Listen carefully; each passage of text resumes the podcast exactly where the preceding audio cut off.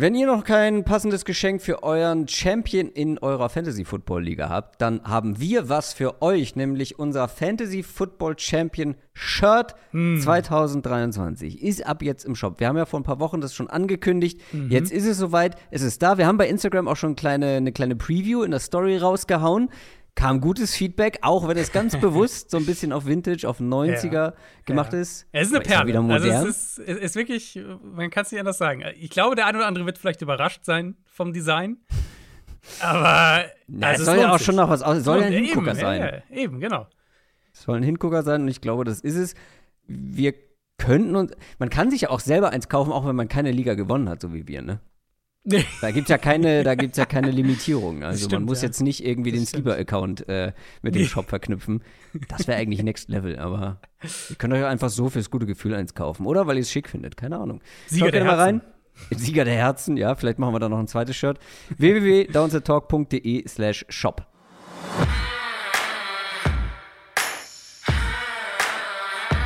Down, Set, Talk. Der Football-Podcast mit Adrian Franke und Christoph Kröger.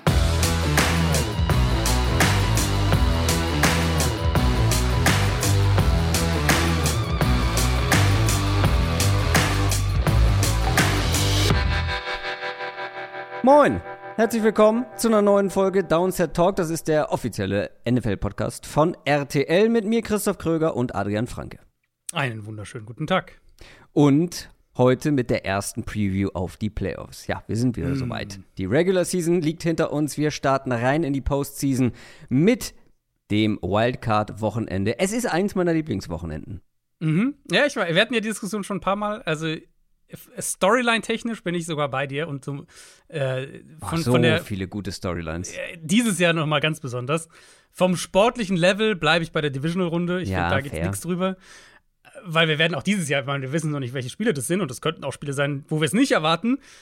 Wir werden auch dieses Jahr in der Wildcard-Runde ein, zwei, vielleicht sogar drei recht deutliche Geschichten irgendwo bekommen. Hm. Und das in der Division-Runde wahrscheinlich in der Dichte eher nicht. Aber Storyline, Storyline-technisch ist es schwer, diese Woche hier zu schlagen. Gerade dieses Jahr.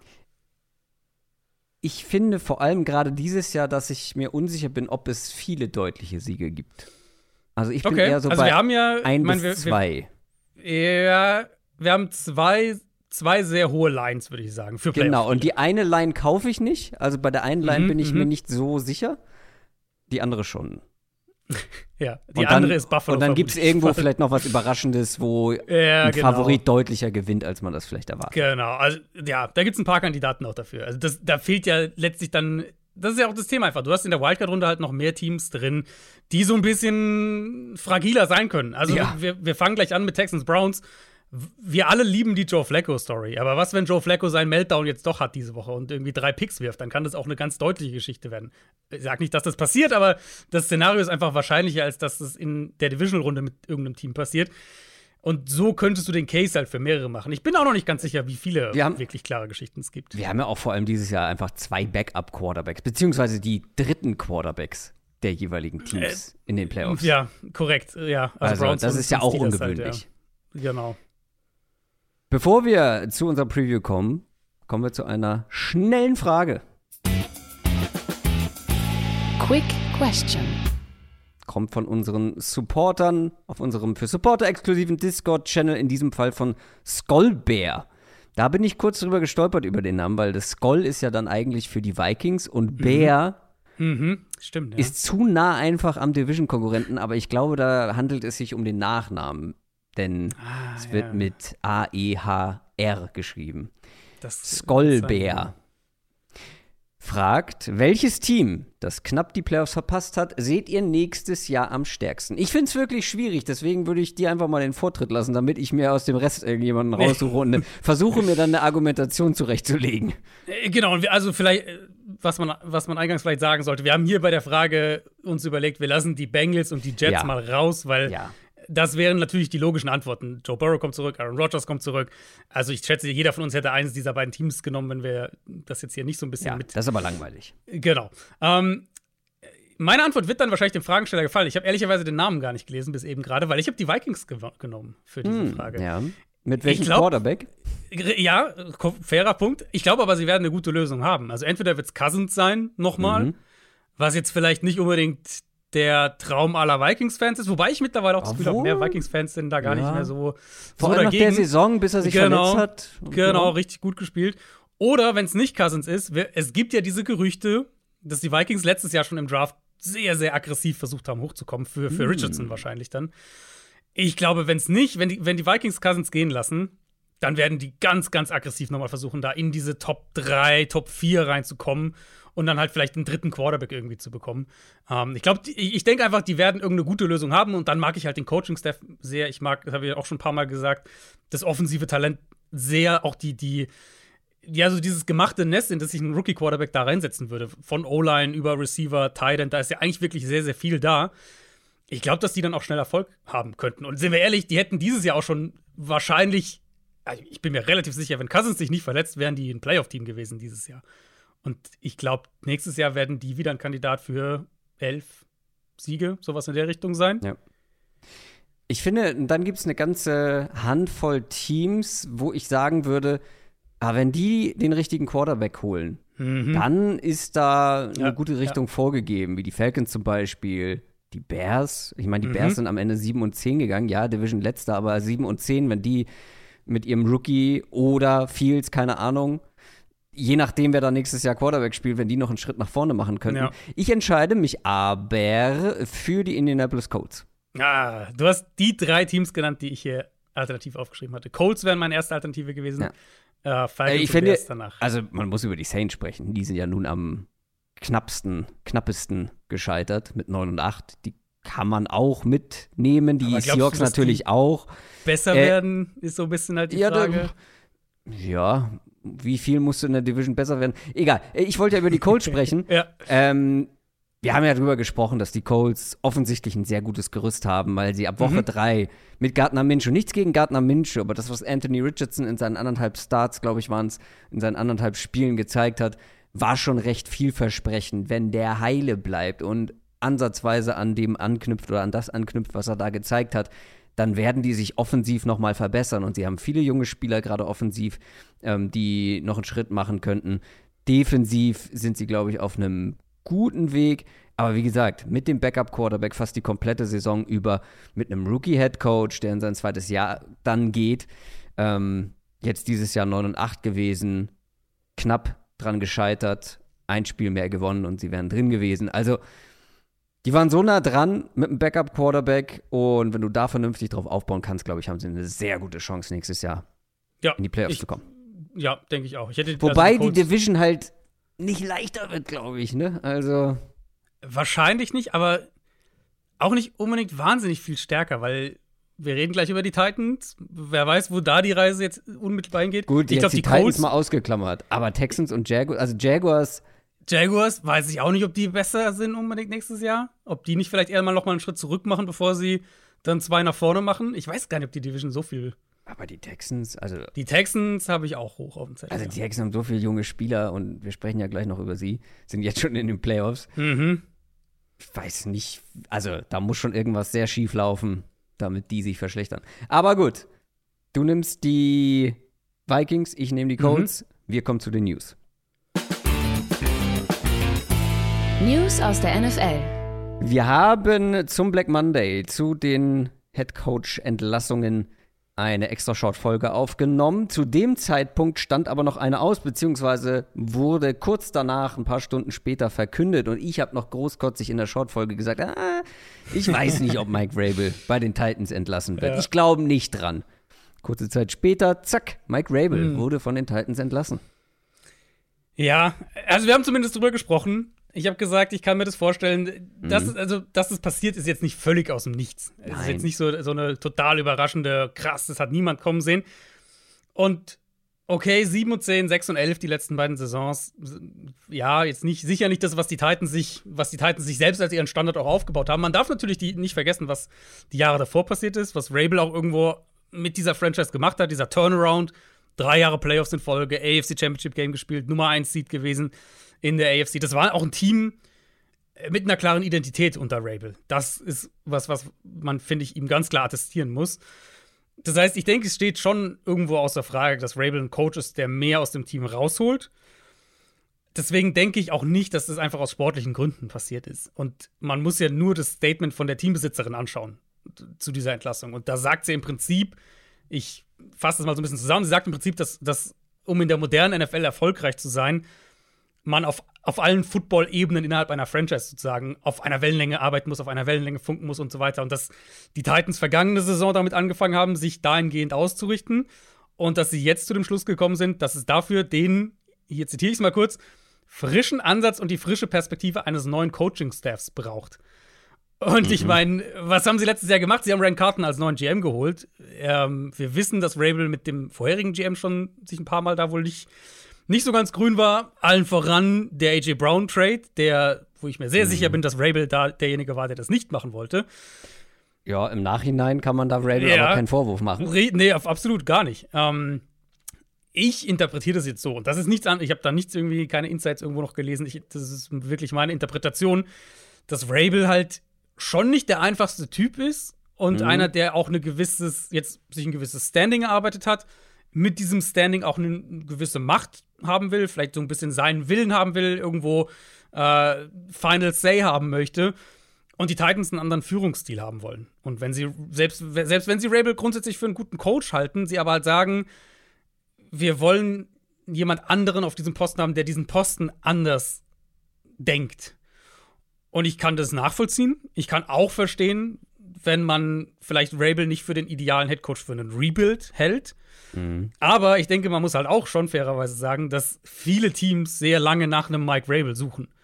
Und die Titans ja. damit auf jeden Fall auch ein Risiko eingehen, weil natürlich, es wird nicht schwer sein, denke ich, jemanden zu finden, der in puncto Leadership und wie er diese, diese ganzen Sachen angeht, der da anders denkt als Rabel. Das, das werden sie finden. Aber ist es dann auch jemand, der sportlichen Erfolg hat? Das ist natürlich eine völlig andere Frage. Mit einem Roster, der dieses Jahr keinen großen sportlichen Erfolg hatte. Das mhm. zum einen und zum anderen, du hast es gerade schon gesagt, viele Teams hätten gern Mike Vrabel. Glaubst du, den sehen wir nächstes Jahr wieder in einem anderen Team, bei einem anderen als Team als Headcoach? Ich glaube ja. Also für mich, es gibt zwei, zwei Kandidaten für mich. Ich meine, die Patriots sind der Obviously, logischste ja. Kandidat. Belichick ist noch nicht weg. Noch ist, ist, es Bill Belichick. Aber falls sie sich von ihm trennen, würde ich sagen, ich weiß nicht, ob du jemand anderen hast. Ich würde Rabel als Favorit bezeichnen auf den Posten, falls Belichick geht. Ja, ja, klar. Habe ich das Und, nicht sogar? Ich glaube, das haben wir nur intern äh, geschrieben. Hab ich ja, ich glaube auch, ich glaube, dass, dass du schon mal gesagt hast. Dass ja. äh, Most Patriots Move wäre, mhm. sich genau. Mike Rabel da wieder zurückzuholen. Genau. Ähm, gut, äh, Gerard Mayo wäre dann halt so die Alternative, intern befördern oder Rabel zurückholen, ja, aber auf jeden Fall Stallgeruch. Ich glaube, das, das ist dann schon so die Vermutung. Oder was ich halt auch mir vorstellen könnte, wäre Atlanta bei den Falcons gibt es ja eben diese Gerüchte, dass die halt an Belichick interessiert sind, dass sie, dass sie äh, eine, eine, eine große Lösung in Anführungszeichen auch haben wollen.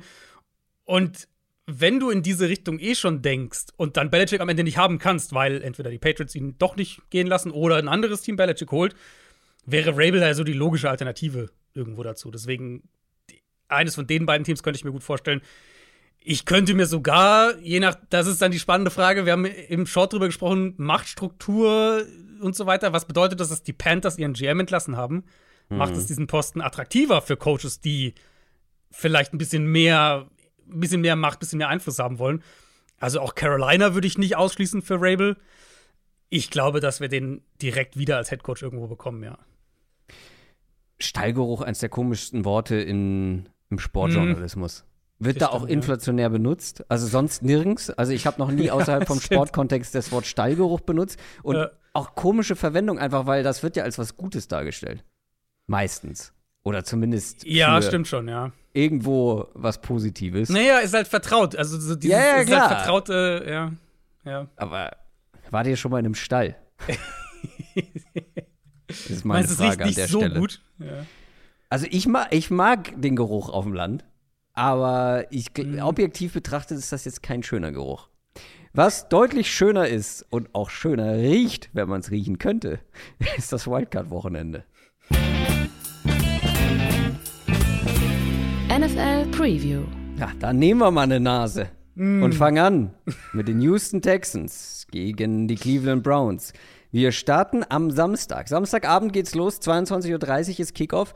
Der Nummer 4 Seed der AFC, die Texans gegen den Nummer 5 Seed. Es ist so ein bisschen das Duell der Underdogs. Mhm. Jetzt wird der ein oder andere vielleicht fragen, was meint er mit Underdogs? Also, auf der einen Seite haben wir die größte Überraschung des Jahres mit den Texans, mit einem Rookie-Headcoach und einem Rookie-Quarterback. Auf der mhm. anderen Seite haben wir zwar eine sehr gute Defense, die beste der Liga über das ganze Jahr gesehen, aber du hast ihn schon angesprochen, Joe Flacco, den dritten Quarterback der Browns, der von der Couch aufs Feld kam und die Browns in die Playoffs geführt hat. Underdog in dem Sinne, wenn wir darauf gucken, ja, wie ist das Machtverhältnis in den Playoffs? Also es sind schon wohl mit die größten Underdogs jetzt zumindest im direkten Aufeinandertreffen, wenn wir auch auf den Super Bowl schauen. Aber es ist vor allem auch das Duell der Deshaun Watson Teams. Die Texans haben ihn zu den Browns getradet. Sehr viel aus den Picks gemacht, muss man sagen. Sehr schnell auch. Und die Browns bereuen diesen Trade vielleicht ein bisschen, weil hm. sie auch ohne ihn in die Playoffs gekommen sind. Ich glaube, beide sind auf jeden Fall besser ohne ihn. Zumindest möchte man das behaupten. ja, ja, irgendwie könnte man diese Saison da das Fazit ziehen. Irgendwie schon. Einer von den beiden Teams kommt weiter. Nur wer? Das Matchup des Spiels ist natürlich die Texans Offense, die starke Texans Offense gegen mhm. die sehr starke Browns Defense. CJ Stroud gegen diese Defense. Und wir haben das Duell ja eigentlich schon gesehen zwischen diesen beiden Teams, Browns gegen Texans. Aber ähm, vor vier Wochen, glaube ich, war das, da hat Stroud nicht gespielt. Der genau. ist da ausgefallen mit seiner Gehirnerschütterung. Case Keenum hat da angefangen, wurde dann aber gebencht. Davis Mills kam rein. Beide standen sehr viel unter Druck. Bei Keenum ging gar nichts. Davis Mills hat immerhin dann noch in Garbage Time zwei Touchdown-Drives aufs Parkett gebracht. Das Problem, was ich sehe, also Nico Collins und Stroud haben ja eine absolute Top-Connection. Letzte Woche neun Catches, 195 mhm. Yards. Die Connection ist auch heiß gelaufen, vor allem im richtigen Moment. Im ersten Spiel, da hat Nico Collins gespielt, ja mit einem anderen Quarterback, aber da war er nahezu komplett aus dem Spiel genommen von den Browns. Ist halt die Frage, lag es an den Quarterbacks oder ja. lag es daran, dass die Browns das sehr gut gelöst haben? Helfen würde, wenn Robert Woods und Noah Brown zurückkommen könnten für die Texans. Mhm. Ich glaube trotz allem, die Texans jetzt mit CJ Stroud zurück, ähm, die wird hier nicht chancenlos sein. Was glaubst du, wo müssen sie am ehesten ansetzen, um den Browns Schaden zuzufügen? Sie müssen den Protection standhalten. Das ist mhm. irgendwie halt keine tiefgehende Analyse, aber es ist halt, glaube ich, damit fängt es halt wirklich an. Also Stroud kann logischerweise deutlich mehr reparieren, mhm. als jetzt diese Quarterbacks dann Mills und Keenum, die den Woche 16 gespielt haben. Aber er kann halt auch nicht alles retten. Und wenn man, also natürlich kannst du nicht viel mitnehmen aus dem Spiel, auf der Seite des Balls zumindest nicht. Auf der anderen Seite schon, auf der Seite finde ich fast gar nichts. Aber wenn du halt eine Sache mitnehmen willst, dann halt die, wie krass die Texans Line einfach gewackelt hat. Und das war die Starting Offensive Line, die, wie sie Houston aktuell hat. Also Tunzel und ähm, Juice Crux, der seit Woche 13 wieder als Starter zurück ist auf der linken Seite. Michael Dieter auf Center und rechts eben Shaq Mason und Charlie Heck. Charlie Heck hat 13 Quarterback Pressures in dem Spiel zugelassen. Das 13. Das ist sehr, sehr viel. Shaq Mason hatte Probleme, Scruggs hatte Probleme. Also Cleveland hat der Cleveland hat defensiv an sich so gespielt wie immer. Viel Single-Eye-Coverage, sehr viel 7 und 8 in der Box und, und einiges an Man-Coverage, so wie sie halt spielen. Und haben halt aber einfach nichts zugelassen und haben dieser Line enorme Probleme bereitet. Und das sehe ich halt schon als den Knackpunkt auch jetzt hier, dass die Texans einfach in Protection solche Probleme bekommen, solche Schwierigkeiten haben, dass es ihre Offense dann eindimensional macht. Stroud hatte auf die Saison gesehen vergleichsweise wenig Pressure. Also wenig ist natürlich relativ, so 34,5% seiner Dropbacks waren unter Druck, das ist Platz 21. Also 20 Quarterbacks standen prozentual häufiger unter Druck. Das heißt, das ist eigentlich okay als Wert. Mhm. Und Stroud war ein bisschen up and down gegen Pressure. Also das war schon was, wo man Fehler bei ihm auch manchmal gesehen hat, wo, ja, ich will jetzt nicht sagen Rookie-Momente, aber wo er halt einfach mehr Schwierigkeiten dann doch hatte im Verhältnis zu anderen Quarterbacks. Und die Browns sind halt in der Lage, eben enge Coverage zu spielen, Man-Coverage zu spielen. Da fehlt ein Tank Dell natürlich enorm um so ein paar Sachen aufzubrechen, um vielleicht so diese, auch die Coverage so ein bisschen anders herauszufordern. Und das führt dann eben oder kann dazu führen, dass die Stroud halt über das ganze Spiel immer wieder dazu zwingen, diese schwierigen Pässe unter Druck in enge Fenster zu werfen. Und das ist einfach sehr viel verlangt vom Quarterback. Also Stroud, ich glaube, Stroud kann das, aber es ist halt sehr, sehr viel verlangt. Und dann gleichzeitig Texans Offense steht gegen, wenn sie diese, diese typischen, sage ich jetzt mal, Browns Coverages bekommen, was ja eben ganz viel Cover One und Cover 3 ist, stehen sie aber ganz gut eigentlich da. Platz 6 in Yards pro Pass. Sie werfen den Ball sehr, sehr tief. gegen diese Coverages und Texans haben die fünftniedrigste Interception-Quote, wenn sie mhm. diese, Coverage, diese Coverages bekommen. Die viertmeisten Yards pro Spiel dagegen. Also das, das könnte für Cleveland schon, wenn man es andersrum argumentativ dreht, könnte für Cleveland schon auch ein bisschen ein Spiel mit dem Feuer werden, wo, wenn halt die Texans Protection ein bisschen, sagen wir mal, lassen wir das bisschen weg, sagen wir besser standhält als in dem Spiel in Woche 16 und Stroud ein bisschen Zeit bekommt, dann halt doch Collins sie zwei, dreimal tief erwischt und sie halt doch diese Big Plays bekommen. Das ich, ich, das ist deutlich ausbalancierter als, als in, dem, in dem ersten Matchup, eben durch den Quarterback. Aber wenn die Texans halt in Protection ähnliche Probleme haben wie in dem Spiel, dann glaube ich, wird es halt trotzdem für Houston super schwierig offensiv. Und die andere Frage ist dann halt für mich, inwieweit findet Houston irgendwie einen offensiven Rhythmus? Also weg von den Big Plays, weg von dem, was macht Stroud irgendwie unter Druck, kriegt er irgendwelche Shots hin, sondern dieser Down-for-Down konstante Rhythmus. Weil die Browns also die Browns, sie spielen zwar mehr Single High Coverage als jede andere Defense und haben eine hohe Man-Cover-Quote, ähm, eine der höchsten in der NFL, aber sie haben ja auch das Personal dafür. Deswegen, ich würde diese Defense jetzt nicht als super risikofreudig betrachten. Nur weil sie zwar, also sie, wenn du auf die Stats einfach nur guckst, so was sie machen, glaube ich, würde man in der heutigen NFL das schon als risikofreudig betrachten. Aber wenn man das Personal der Browns sieht, ist es ja eigentlich nicht. Und ihr Foreman-Rush ist der wahrscheinlich beste in der NFL. Mhm. Platz 1 in Success Rate, wenn sie mit vier rushen. Also kann Houston vielleicht den Ball mit dem Quick Game ein bisschen bewegen? Können sie mit, mit Dalton Schulz, mit den Running Backs im Passspiel, können sie da ein bisschen arbeiten, um so den Druck ein klein wenig rauszunehmen? Ist halt gegen diese Defense auch super schwierig. Weil da kommt logischerweise auch dieser Punkt mit dazu, dass die Browns viele Bodies in der Box haben, auch gegen den Pass. Ich habe mal geguckt, was sie, wie sie so coverage-mäßig Titans und Running Backs im Passspiel, wie sie da so spielen. Nur die Saints lassen weniger EPA pro Play zu. Cleveland lässt mit Abstand die niedrigste positive Play Percentage gegen Titans und Running Backs im Passspiel zu. Und keine Defense lässt weniger Yards pro Pass gegen Titans und Running Backs zu. Also, so das klare Matchup gibt's hier nicht. Die, mhm. die Matchups auf dem Papier auf der Seite des Balls sprechen für Cleveland. Und die spannende Frage wird halt sein, was kann CJ Stroud dagegen kreieren? Was fällt Bobby Slowick, dem Offensive Coordinator, ein? Und ich finde halt diese beiden Receiver, die du angesprochen hast, Noah Brown, Robert Woods, mhm. wenn die spielen können, Woods klingt so, als hätte er eine ganz gute Chance. Ich glaube, das könnte ein ganz wichtiger Faktor sein. Gerade Woods halt, so, der ja auch als Blocker mal eine Rolle spielt und der natürlich underneath auch ein Target ist. Ja, auf jeden Fall. Auf der anderen Seite, Joe Flacco, auch eine der größten Überraschungen der Saison, eine der krassesten Stories der Saison. Ich glaube, würde, würde Dama Hamlins Comeback Geschichte, würde es die nicht geben, mhm. wäre das der, äh, der ja. Easy Pick für den Comeback Player ja. of the Season. Ist ja nicht so, ähm, also ich habe mich nochmal gefragt, so war das irgendwie abzusehen, weil sowas hätte man natürlich gerne dann irgendwie als Bold Prediction oder so vor der Saison äh, am Start, aber es war ja nicht so, dass der irgendwie solide gespielt hat und dann abgesägt wurde. Das letzte Jahr der Ravens war schon dürftig. Ich weiß noch, da haben wir noch nicht so lange unseren Podcast gemacht. Da habe ich gesagt, wir werden ihn nie wieder als Starter in der NFL sehen. Hm. Das sah lange so aus, als würde ich recht behalten. Ähm, ich glaube auch nicht, dass er nächstes Jahr irgendwo Starter sein wird. Aber die vier Jahre, die er danach wenig gespielt hat, das war ja auch nicht gut. Aber jetzt kommt er bei den Browns rein, es funktioniert und gegen die Texans vor ein paar Wochen hat es am besten äh, funktioniert. Also es war vermutlich sein bestes Spiel der Saison. Es war definitiv das beste Spiel von Murray Cooper. 265 mhm. Yards, Franchise-Rekord gebrochen jeder Catch ein First Down gewesen. Das war von der Texans Defense so gar nichts. Ja. Ähm, ich habe da mal reingeschaut, gegen wen er so gespielt hat, beziehungsweise gegen wen er so die Matchups hatte. Und da ist mir aufgefallen, die Browns haben es sehr gut hinbekommen, Mary Cooper in gute Matchups zu bekommen und vor allem in unterschiedliche Matchups. Also er hat insgesamt gegen acht verschiedene Verteidiger Bälle gefangen.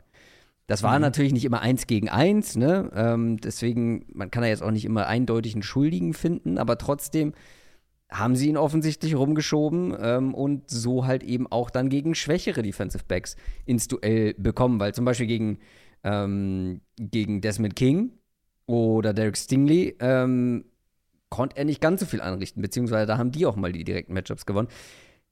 Aber vielleicht muss man versuchen, aus Texans Sicht dass man Emery Cooper gezielter rausbekommt aus diesem, aus diesem Spiel, beziehungsweise Targets auf ihn vielleicht ein bisschen mehr verhindern kommen kann.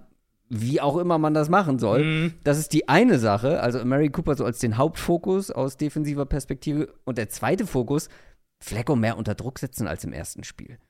vielleicht auch mehr blitzen. Ja. Also ja. Flecko ist bislang jetzt in dieser Saison nicht besonders gut gegen den Blitz gewesen. Und sie haben ihn im ersten Spiel, sage und schreibe, sechsmal geblitzt.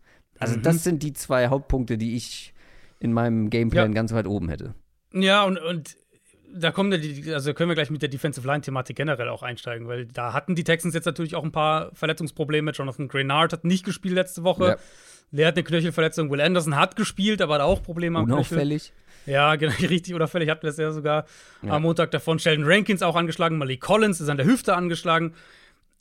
Wir sind jetzt, wir nehmen natürlich mittwochs auf. Das heißt, mhm. immer ein bisschen schwierig, aber für den Moment klingt es bei allen optimistisch. Nur bei Grenard, glaube ich, ist ein echtes Fragezeichen dahinter. Das klang jetzt für mich so nach einer 50-50-Geschichte. Aber Anderson halt auch, Anderson soll spielen, da deutet alles darauf hin. Aber er ist angeschlagen und das heißt auch, er ist so in seiner Mobilität ein bisschen eingeschränkt. Also, das mhm. ist schon, die sind da schon weit weg von 100 Prozent in der Defensive Line. Passt natürlich irgendwo zu einem zu Browns-Team auf der anderen Seite, das mit Backup-Tackles auf beiden Seiten der Offensive Line spielt. Rechts sind sie ja sogar bei der dritten Option angekommen, beziehungsweise sie haben James Hudson von, vom Backup-Left-Tackle quasi zum Backup-Backup-Right-Tackle gemacht, nachdem sie ja den zweiten verloren haben. Und auf der linken Seite startet ja seit Woche 10 äh, Garen Christian, der Anfang der Saison noch in Houston war. Da schließt sich doch wunderbar mm. der Kreis. Also, sie haben immer noch eine gute Interior Offensive Line, aber außen ist es ein Duell, wo Houston eigentlich echt Kapital draus schlagen können sollte.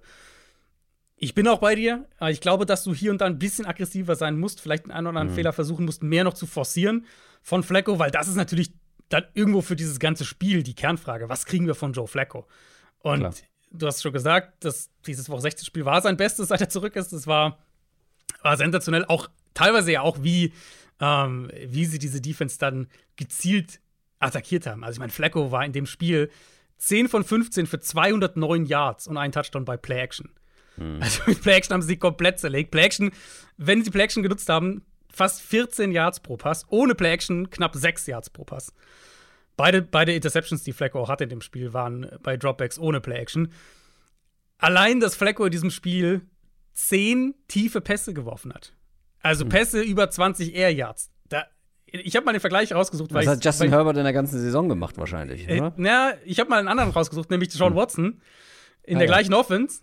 Der hat in sechs Spielen 23 tiefe Pässe versucht. Flecko hatte 10 in einem. Hm. Und er hat fünf davon angebracht für 194 Yards und zwei Touchdowns. Hm. Da waren noch beide Picks dabei bei den tiefen Bällen. Also, das war schon sehr ganzlingermäßig von, von Flecko gegen eine Defense, die ja eigentlich anders spielt als die Browns. Also deutlich mehr Two-Deep-Coverages, deutlich mehr Zone, wie wir das ja auch von, von Demico Ryans irgendwo kennen.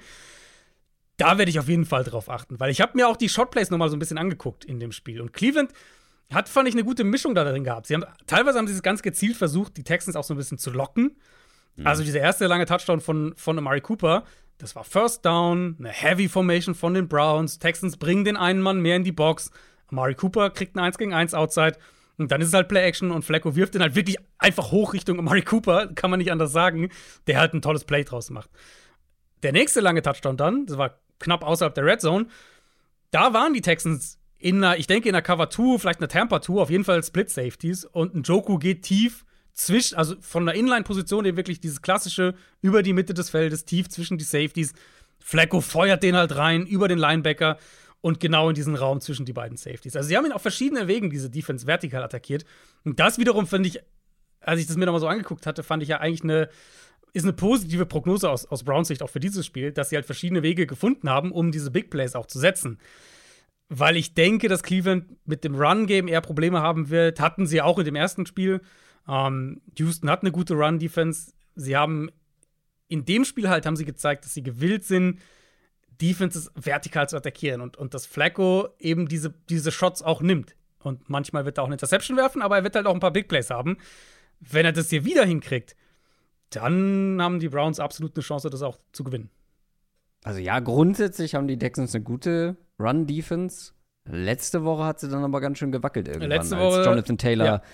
Äh, zigmal den Ball bekommen hat und am Ende für 188 Yards und gelaufen ist da sind wir natürlich bei den Verletzungsfragen. Also das ist natürlich dann schon die Frage, wie ja, also spielt Grenard, spielt er nicht, weil wie viel Prozent ist Will Anderson und Sheldon Rankins und so weiter. Mhm. Genau, das kann absolut hier mitentscheidend sein.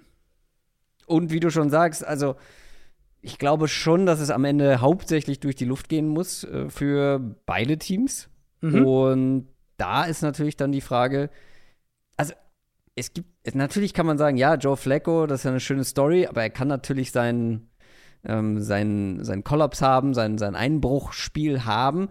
Auf der anderen Seite haben wir aber einen Rookie, dessen, ersten, dessen erstes Playoff-Spiel das überhaupt ist. Auch der kann plötzlich irgendwie zittrige Beine mhm. bekommen und ein schwaches Spiel haben.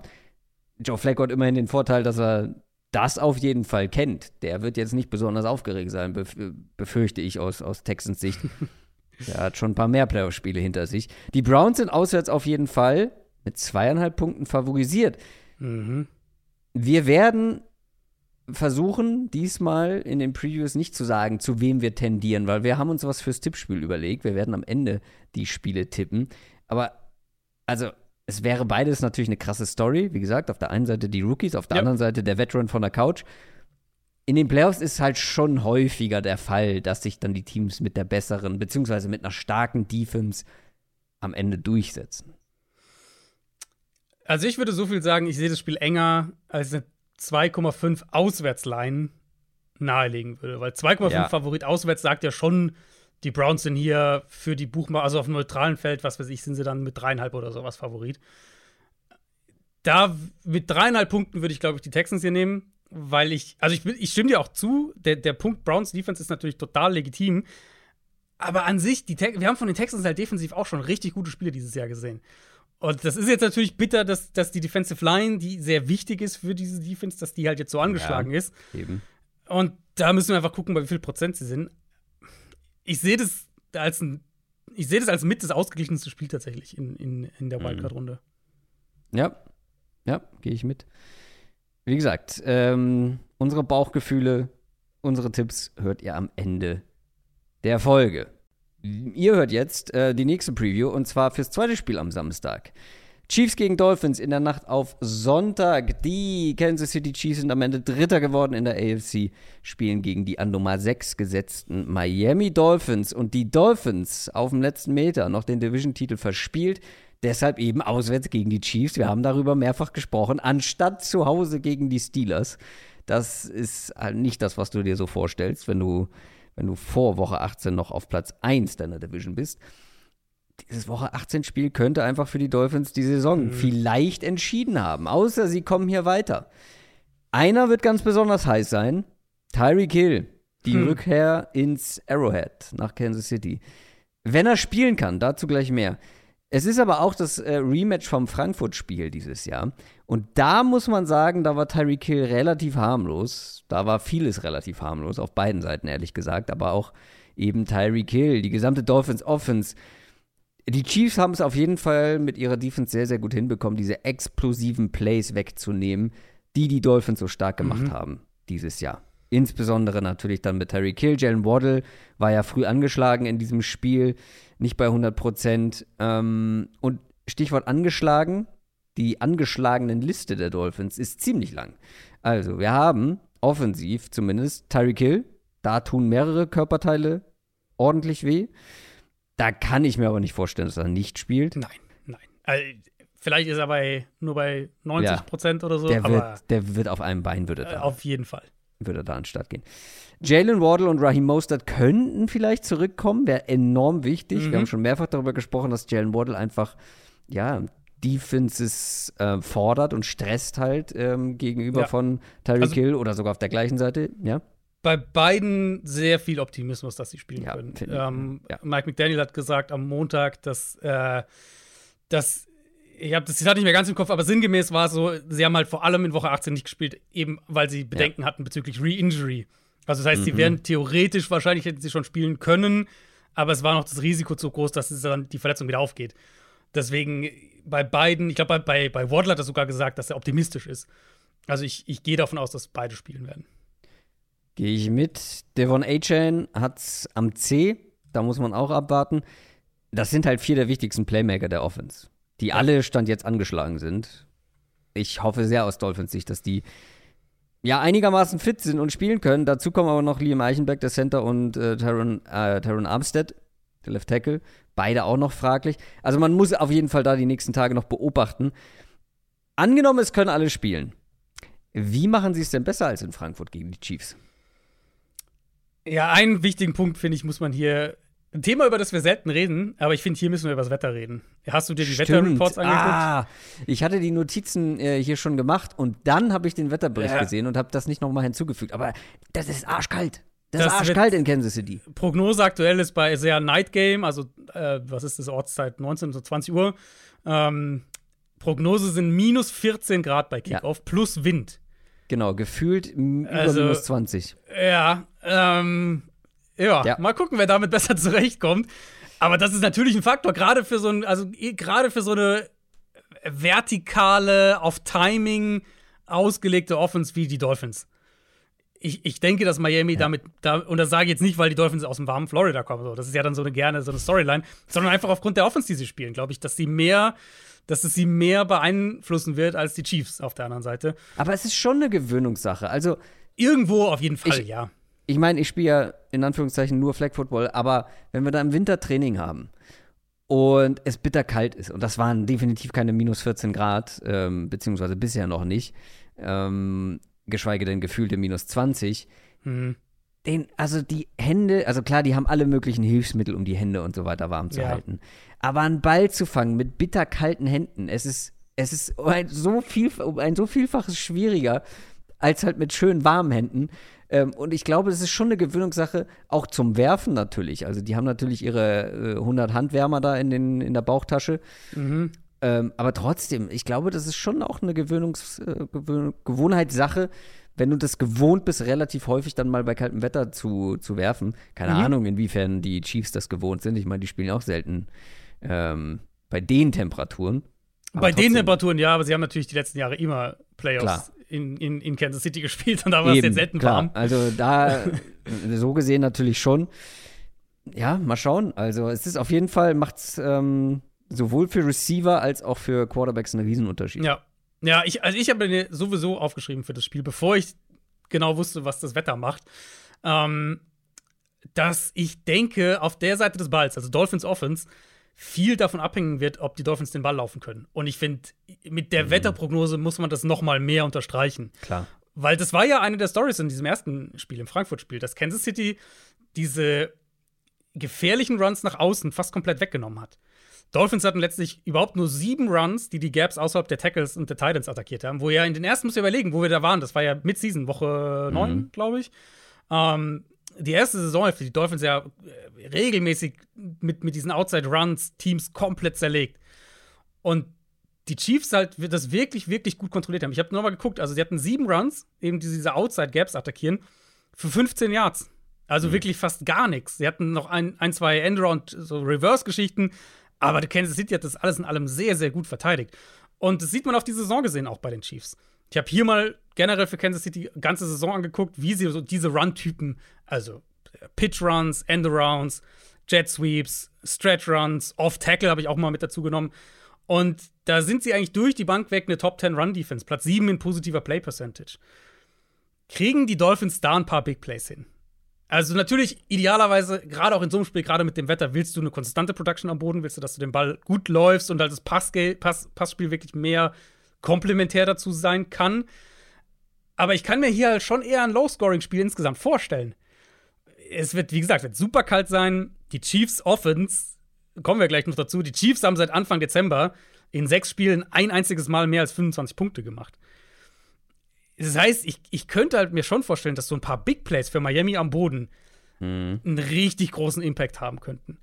Aber ich erwarte halt, Kansas City wird die Edges weit spielen. Im ersten Spiel haben sie das auch sehr, sehr gut gemacht und zwar fast ohne Stacked Boxes. Das fand ich auch sehr beeindruckend, dass sie das Run-Game gestoppt haben und quasi kein einziges Mal eine Stacked Box dagegen gestellt haben. Im Gegenteil, sie haben über 80 aus, aus einer Two-High-Shell gespielt. Also mit zwei Safeties tief erstmal vor dem Snap, dann viel rotiert eben nach dem Snap, Tour ein bisschen auch zu, zu Post-Snap-Reads zwingen und halt das Run-Game mit sieben Mann in der Box in der Regel und halt mit, mit, mit weiten Edges dann auch im Zweifelsfall verteidigt. Und dann müssen wir halt auf diese Interior Offensive Line für Miami gucken. Du hast Eichenberg schon angesprochen, der ist angeschlagen, ist ja der Backup Center, der, der mhm. übernehmen musste, äh, nachdem Connor Williams sich verletzt hat. Wackelt eigentlich durchgehend, seit er spielt. Immerhin Robert Hunt ist wieder da auf Right Guard, aber der zweite Guard Spot ist auch immer noch ein Thema. Das wird ein Problem gegen Chris Jones. Chris Jones ja. war zwischendurch in der Saison mal so ein bisschen weniger auffällig, aber seit Woche 13, ja. also sechs Spiele, 38 Quarterback-Pressures. das ist halt schon brutal. Der war wirklich dominant im letzten Saisondrittel. Und ich denke, dass, dass Miami da enorme Probleme kriegen wird. Zumal Kansas City, wie gesagt, eben mit der Art und Weise, wie sie Coverages gespielt haben, im ersten Matchup auch schon sehr gut darin war, dafür zu sorgen, dass Tua den Ball ein bisschen länger hält. Das war seine viertlängste durchschnittliche Zeit bis zum Wurf, dann auf die ganze Saison gesehen. Er hat drei Sacks kassiert in dem Spiel. Und die Chiefs haben gute Cornerbacks. Also es ist ja nicht so, dass das irgendwie hier total mit, mit irgendwie äh, wilden Coverage-Rotationen versuchen, irgendwas zu retten. Mhm. Sie machen da viel, aber sie haben halt auch einfach gute Spieler in der Secondary. Deswegen, ich glaube wirklich, dass das für Miami übers Run-Game gehen muss. Und mit der Wetterprognose, die wir Stand heute haben, also bin ich wirklich komplett auf dem Dampfer. Ich finde sowieso äh, komplett crazy, dass äh, unter Defensive Tackles die meisten Quarterback Pressures Aaron Donald und Chris Jones haben. Ja, Natürlich. Wer sonst? Obwohl sie beide nicht mal alle Spiele gemacht haben. Ich glaube, beide eins verpasst. Ähm, das ist wirklich, ja, Konstanz in Person. Auf der anderen Seite gibt es auch viele Facetten. Bin sehr gespannt, wie die Chiefs Offense in die Playoffs startet. Woche 8 bis 17. Ich habe mal Woche 18 natürlich rausgenommen, weil ähm, viele mhm. ja nicht mit dabei waren. 8 bis 17 nach Expected Points, äh, Expected Points, na? Edit. Edit. So heißt das. Oh Gott, kurz einen Hänger gehabt. Äh, und Success Rate. Ist das eine absolute Durchschnittsoffense? Mhm. Travis Kelsey im Formloch hat das erste Mal seit 2015 die 1000 Receiving Yards mhm. verpasst. Das da erste ja Mal. Die, da da gab es ja doch, sorry für das Reingrätschen, aber da gab es ja doch diese, diese Fragen, ob sie ihn vielleicht drei, vier Snaps geben in Woche 18, weil ich glaube, er ist ja bei 900 sonst was gelandet. Eben irgendwie zwei das Screens knapp, werfen. Ja. Das, weil das haben ja die Rams mit Puka Nakua gemacht, im Endeffekt. Dass der ja. doch diese Rookie-Rekorde kriegt. Äh, Chiefs haben es nicht gemacht bei Kelsey. Ja, aber es ist auch kein Rekord, oder? Also, nein, ja nein, einfach nur seine 1000 genau. Yard. Wahrscheinlich ja. hat er einen kleinen Bonus bekommen. Sie haben ja Chris mhm. Jones spielen lassen, der ja diesen einen Sack noch gebraucht hat für einen, ich glaube, eine Million Dollar Bonus. Ähm, und ah, den ja. hat er ja auch dann noch bekommen. Also, das haben sie gut. gemacht. So ein eigen, ein, einige Boni-Zahlungen wurden da noch ausgeschüttet. Ähm, Travis Kelsey durfte nicht ran. Das erste Mal seit 2016 weniger als sechs Receiving Touchdowns übrigens auch. In Frankfurt in dem ersten Matchup quasi unsichtbar gewesen. Generell, auch die Dolphins Defense hat ja nicht viel zugelassen. Das waren eigentlich unterm Strich zwei ja. gute Drive-Stat Chiefs. Das ja, war's. Das war ein Defense-Score für Kansas City, genau. Eben. Kein Field Goal, nichts. Problem für die Dolphins, aber auch hier auf der Seite, wer kann spielen? Vier Starter in der Secondary angeschlagen: Jalen Ramsey, Javon Holland, Deshaun Elliott und Savion Howard. Also auch namhafte Spieler, definitiv. Definitiv raus sind äh, Van Ginkel, also der nächste gute Pass-Rusher. Mhm. Jerome Baker und Cameron ja. Good. Ähm, auch noch zwei Linebacker. Alle drei auf Injured Reserve. Also, das ist schon, das ist schon dünn, ja. was das Personal angeht. Mal gucken, wie viele dann der Secondary starten können. Letzte Woche haben sie ja die Probleme dann oder die, die, die Ausfälle im Pass Rush versucht mit mehr Blitzing ja. ähm, irgendwie das zu kompensieren, zu kaschieren. Hat auch eigentlich ganz gut geklappt, äh, mehr oder weniger. Aber wenn dann dahinter noch wichtige Leute fehlen, dann ist das eine ganz miese Mischung, auch vielleicht gegen eine nicht ganz so mhm. starke Chiefs Offense. Aber es ist Patrick Mahomes in den Playoffs. Ja, und die Idee wäre für mich halt schon gewesen, ein Dolphins-Team in, in Bestbesetzung zu sagen, ja gut, die Chiefs Tackles, also Offensive Tackles wackeln ja auch das ganze Jahr über schon. Da haben ja, sie auch den Left Tackle irgendwann, jetzt ist es ja nicht mehr, ist ja nicht mehr ihr ursprünglicher Starter, auch da spielt ja mittlerweile jemand anders. Die sind ja Drei da schon auch. Starter fehlen da jetzt schon. Aber dann guckst du halt, genau, dann guckst du halt auf diesen Pass Rush und ja, wer soll es denn richten? Also, ja. wenn Giegler hast du da angesprochen, Chubb natürlich und Phillips, das sind halt auch die Nummer 1, 4 und 5 teaminternen Quarterback Pressures. Plus es sind halt rein auf die Rotation geguckt, ihre drei Top-Edge-Rusher. Ja. Also das heißt, wir reden jetzt über Emmanuel Ogbar und Melvin Ingram. Sie haben am Dienstag Justin Houston verpflichtet.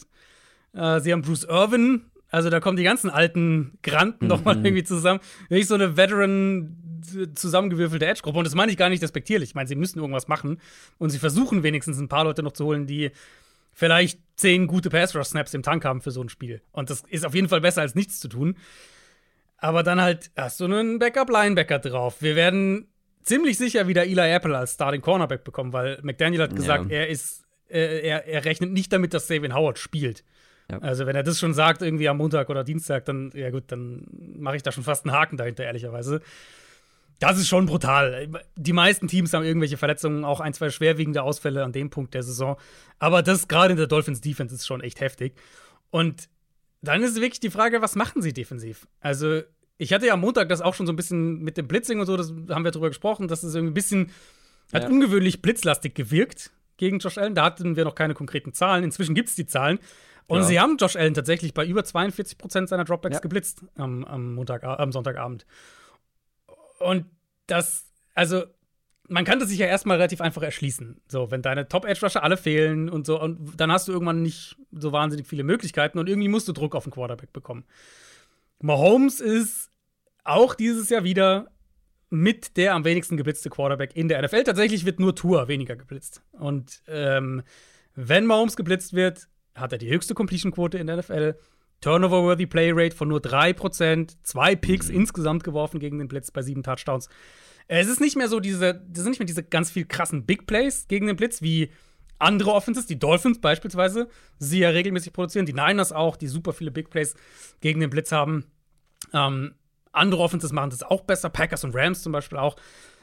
Das ist bei den Chiefs nicht der Fall. Und das ist ja generell ein Thema mit dieser Offense, dass die Big Plays einfach nicht so da sind. Ich habe hier mal geguckt, Mahomes hat dieses Jahr knapp 600 Pässe geworfen und hat 50 Pass-Plays über 20 plus Yards. Purdy hat 444 Pässe geworfen, also gute 150 weniger, hat 72 Pass-Plays über 20 plus Yards. Also die, diese Big Plays, die man bei den Chiefs ja immer so, vor denen alle Defenses immer so gezittert hat, die sind einfach nicht so da, auch wenn man Mahomes blitzt nicht. Aber die konstante Production ist da. Und da sehe ich dann eher das Problem für Miami. Also, wenn sie dann, wenn sie anfangen, Mahomes irgendwie mehr zu blitzen, dass ist ja dann halt einfach konstant Kelsey und Rasheed Rice und Pacheco aus dem Backfield und wie auch immer findet. Mhm. Und Kansas City dann halt immer wieder Yards nach dem Catch auch bekommt und, und positive Plays auf, na, auf positives Play im Passspiel macht. Ähm, ich habe hier auch mal aufs erste Spiel geguckt, dieses, das Spiel in Frankfurt zwischen den Chiefs und den, und den Dolphins. Und da fand ich es schon interessant, dass die Dolphins, da waren sie ja noch längst noch nicht so angeschlagen defensiv, da waren die ja alle noch dabei, zumindest die, die Frontspieler. Da haben sie bei Holmes schon bei fast der Hälfte seiner Dropbacks geblitzt. Und was ist passiert? Holmes war 13 von 16 gegen mhm. den Blitz, hat einen Sack kassiert, sechs First Downs rausgeholt. Und es war generell im Spiel so, ich meine, die Chiefs hatten jetzt, ja, du hast gesagt, es war kein offensives Feuerwerk. Chiefs hatten 185 Passing Yards in dem Spiel. 119 davon kamen nach dem Catch. Diese Art Spiel kann ich mir hier auch vorstellen. Nichts, wo wir danach sagen, boah, Mahomes äh, hier, mhm. nochmal so ein Mahomes hat da alles niedergebrannt, sondern eher so ein Spiel, in dem Mahomes effizient ist, den Ball schnell wirft und jetzt die Pass sind das eine Thema. Wir reden halt, wie gesagt, auch über zumindest einen Backup-Linebacker da halt konstant gute Matchups bekommt und, und da halt den Ball auch hin verteilen kann. Ja. Die Dolphins, ich bin ganz ehrlich, die Dolphins eine Runde weiter und die Chiefs mal früh raus in den Playoffs. Das hätte was. Das wäre mal was anderes. Wir, also die Chiefs haben wir jetzt so oft, so viel mhm. in den Playoffs schon gesehen, aber die Chiefs sind zu Hause, viereinhalb ja. Punkte vorne. Es, es, spricht halt echt nicht viel für Miami. Wir hatten ja am, am im Montag hatten wir mhm. ja auch ein bisschen über Tour gesprochen und diese ganze ja. Thematik so, wie viel kann er Lösungen kreieren, wenn der Quarterback Lösungen kreieren muss, bin ich einfach immer noch skeptisch. Ich bin weit davon entfernt zu sagen, jetzt dieses Spiel gegen Buffalo zum Beispiel, haben sie wegen Tour verloren oder sowas. Aber du bist halt schon, du kommst halt bei ihm schon immer wieder an diese Punkte, finde ich, wo du dann dich fragst, ja, wenn Plan A funktioniert, ey, sieht super aus. Er wirft den Ball präzise, er verteilt den Ball schnell, er hat, der, der Ball ist schnell raus und so weiter und so fort. Aber gerade auch dieses erste Chiefs-Spiel war ja schon ein Beispiel dafür, wo ja. die Defense das halt nicht zugelassen hat und dann einfach keine Lösung, keine alternative Lösung kommt. Ich habe einen Spieler noch, den ich hier noch rausheben wollte, weil ich da einfach gespannt bin, was sie mit ihm machen. Und das ist Jalen Ramsey. Habe jetzt noch gar nicht thematisiert. Ich dachte ja, dass Ramsey, als, als Ramsey dann zurückkam nach der Verletzung, dass sie den so richtig flexibel einsetzen und rumschieben und so weiter. Und das war ja gar nicht der Fall bisher. Wir hatten sogar im, wir hatten sogar im Hinspiel, vor dem Frankfurt-Spiel, vor dem Frankfurt-Spiel darüber genau. gesprochen, ob sie was machen. Und dann richtig. sitzen wir beide im Stadion und sagen, richtig. nur auf rechts. Steht nur außen, nur genau, rechts. Ja. Ja, ähm, das war ja, glaube ich, auch sein zweites oder drittes Spiel dann, wo er wieder zurück war. Da, da war es mhm. noch so, da wussten wir noch nicht genau, was planen sie denn mit ihm. Jetzt können wir zurückgucken. 585 Defense-Snaps gespielt. 533 davon waren auf Outside Corner. Also wirklich fast das alles ist, outside. Ja. Und ja. dein Eindruck vom Frankfurt-Spiel gerade kann ich auch statistisch belegen. Ich habe es nämlich nachgeguckt. 55 Snaps auf Outside Corner und nur fünf in der Box. Keiner im Slot in dem Spiel. Und alle rechts? Das habe ich nicht nachgeschaut, aber es müssten die mal, also vom, vom, von dem, was ich im Kopf habe, ja, wahrscheinlich schon. Ja. Ähm, wenn wir halt über so eine dezimierte Dolphins-Defense sprechen, dann stelle ich mir umso mehr die Frage, wie kann Miami vielleicht ein paar Dinge in seine Richtung kippen? Wo können sie vielleicht ein bisschen wieder die Initiative ergreifen? Und ich finde, Ramsey ist halt einer der wenigen Spieler quasi, die sie noch haben, wo man vielleicht irgendwie so einen Ansatz finden kann. Und da ist ja eben dieses Thema. Können, sind sie vielleicht bereit, den jetzt mehr auf Kelsey anzusetzen in dem Spiel? Ähm, Mahomes mehr zu zwingen, über andere Receiver das Spiel zu gestalten. Wie gesagt, im Frankfurt-Spiel ja. haben sie es gar nicht gemacht. Monsterspiel von Rashid Rice incoming. Kann natürlich passieren, aber würde ich dann lieber in Kauf nehmen, als dass halt Kelsey dir acht First Downs fängt, weil er jedes Mal gegen deinen Backup-Linebacker steht, so ein bisschen. Fairerweise muss man dazu sagen, okay, mit anderem Personal, ja, aber als sie ihn im Frankfurt-Game die ganze Zeit auf rechts gelassen haben und überhaupt nicht in die Nähe von Travis Kelsey gelassen haben, hat Travis Kelsey trotzdem mhm. ein nahezu unsichtbares Spiel irgendwie das stimmt. Das stimmt, ja. Das stimmt. Ich, ich, ich sehe halt nur den Value nicht so groß. Also Ramsey Outside in dem Spiel halte ich halt so ein bisschen für verschwendet irgendwo. Also ich würde, ich würde es versuchen, ja gut, jetzt fallen da natürlich in der Mitte auch noch einige Leute aus. Gerade wenn beide Safeties, ist ja die Möglichkeit, dass beide Starting Safeties mhm. ausfallen. Ähm, gerade wenn in der Mitte mehr Leute fehlen, wird Kelsey wahrscheinlich wieder mehr Platz haben. Aber jetzt mal, also wenn die Travis Kelsey bzw. Jalen Ramsey nicht auf Travis Kelsey setzen wollen, dann würde ich eigentlich schon ihn auf Rushy Rice setzen, weil ich lasse mich von den Chiefs lieber, also natürlich muss man dann Travis Kelsey irgendwie vielleicht doppeln in der Mitte, keine Ahnung, aber ich würde mich lieber halt von den anderen Receivern schlagen lassen, als von Rushy Rice. Hm. Weil das ist der, der aktuell mit Abstand am gefährlichsten wirkt. Von den Receivern. Ich glaube, wenn sie, ich, ich glaube, wenn sie Kelsey keine Sonderbehandlung sozusagen geben, dann wird es so ein Spiel Playoffs, Mahomes, Kelsey, dann fängt er irgendwie zehn Bälle, zwei Touchdowns. Aber was wär, wäre Doppeln keine Sonderbehandlung? Du meinst wirklich nicht. Naja, aber das machen sie ja nicht, also das machen sie ja nicht bei jedem, das ist ja nichts, was du irgendwie, ja, gerade diese Dolphins-Defense, du, ja, ja. du doppelst ja da nicht Kelsey regelmäßig. Also die, wir haben ja viele Pläne schon über die Jahre, gerade in den Playoffs auch von, von Defenses gesehen gegen Absolut. Kelsey, dass der, der Nummer 1 Corner und sowas gegensteht. Das haben wir ja immer wieder mal gesehen. Ramsey ist für mich halt vom, vom Spielertyp her eigentlich prädestiniert für so eine Aufgabe. Ja. Und ich, also meine Überlegung war halt, ja. wie, wie kann Miami vielleicht so ein bisschen wieder ein bisschen die Zügel in die Hand nehmen, auch defensiv. Und was könnten sie halt da machen? Und ich glaube, wenn halt, wenn halt Ramsey einfach äh, der rechte Outside Corner ist, dann wird es halt keinen großen Impact letztlich haben.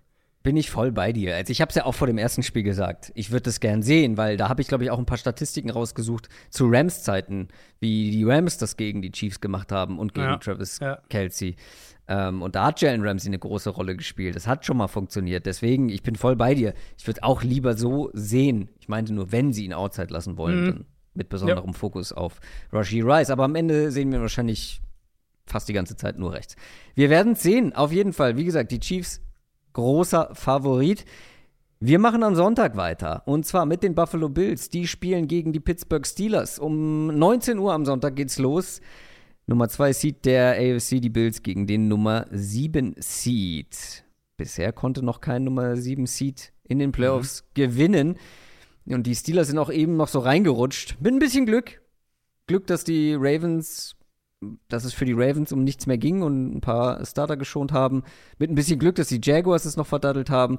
Aber wir haben es auch gar nicht erwähnt, ganz kurz, Ehre wem Ehre gebührt. Mike Tomlin, nächste Winning Season, die 17. in seiner Karriere die erste Losing Season muss noch warten. Also, das ist wirklich beeindruckend, was der Mann macht. Und das auch hier mit dem Nummer 3 Quarterback. Der zweite Backup-Quarterback in den Playoffs.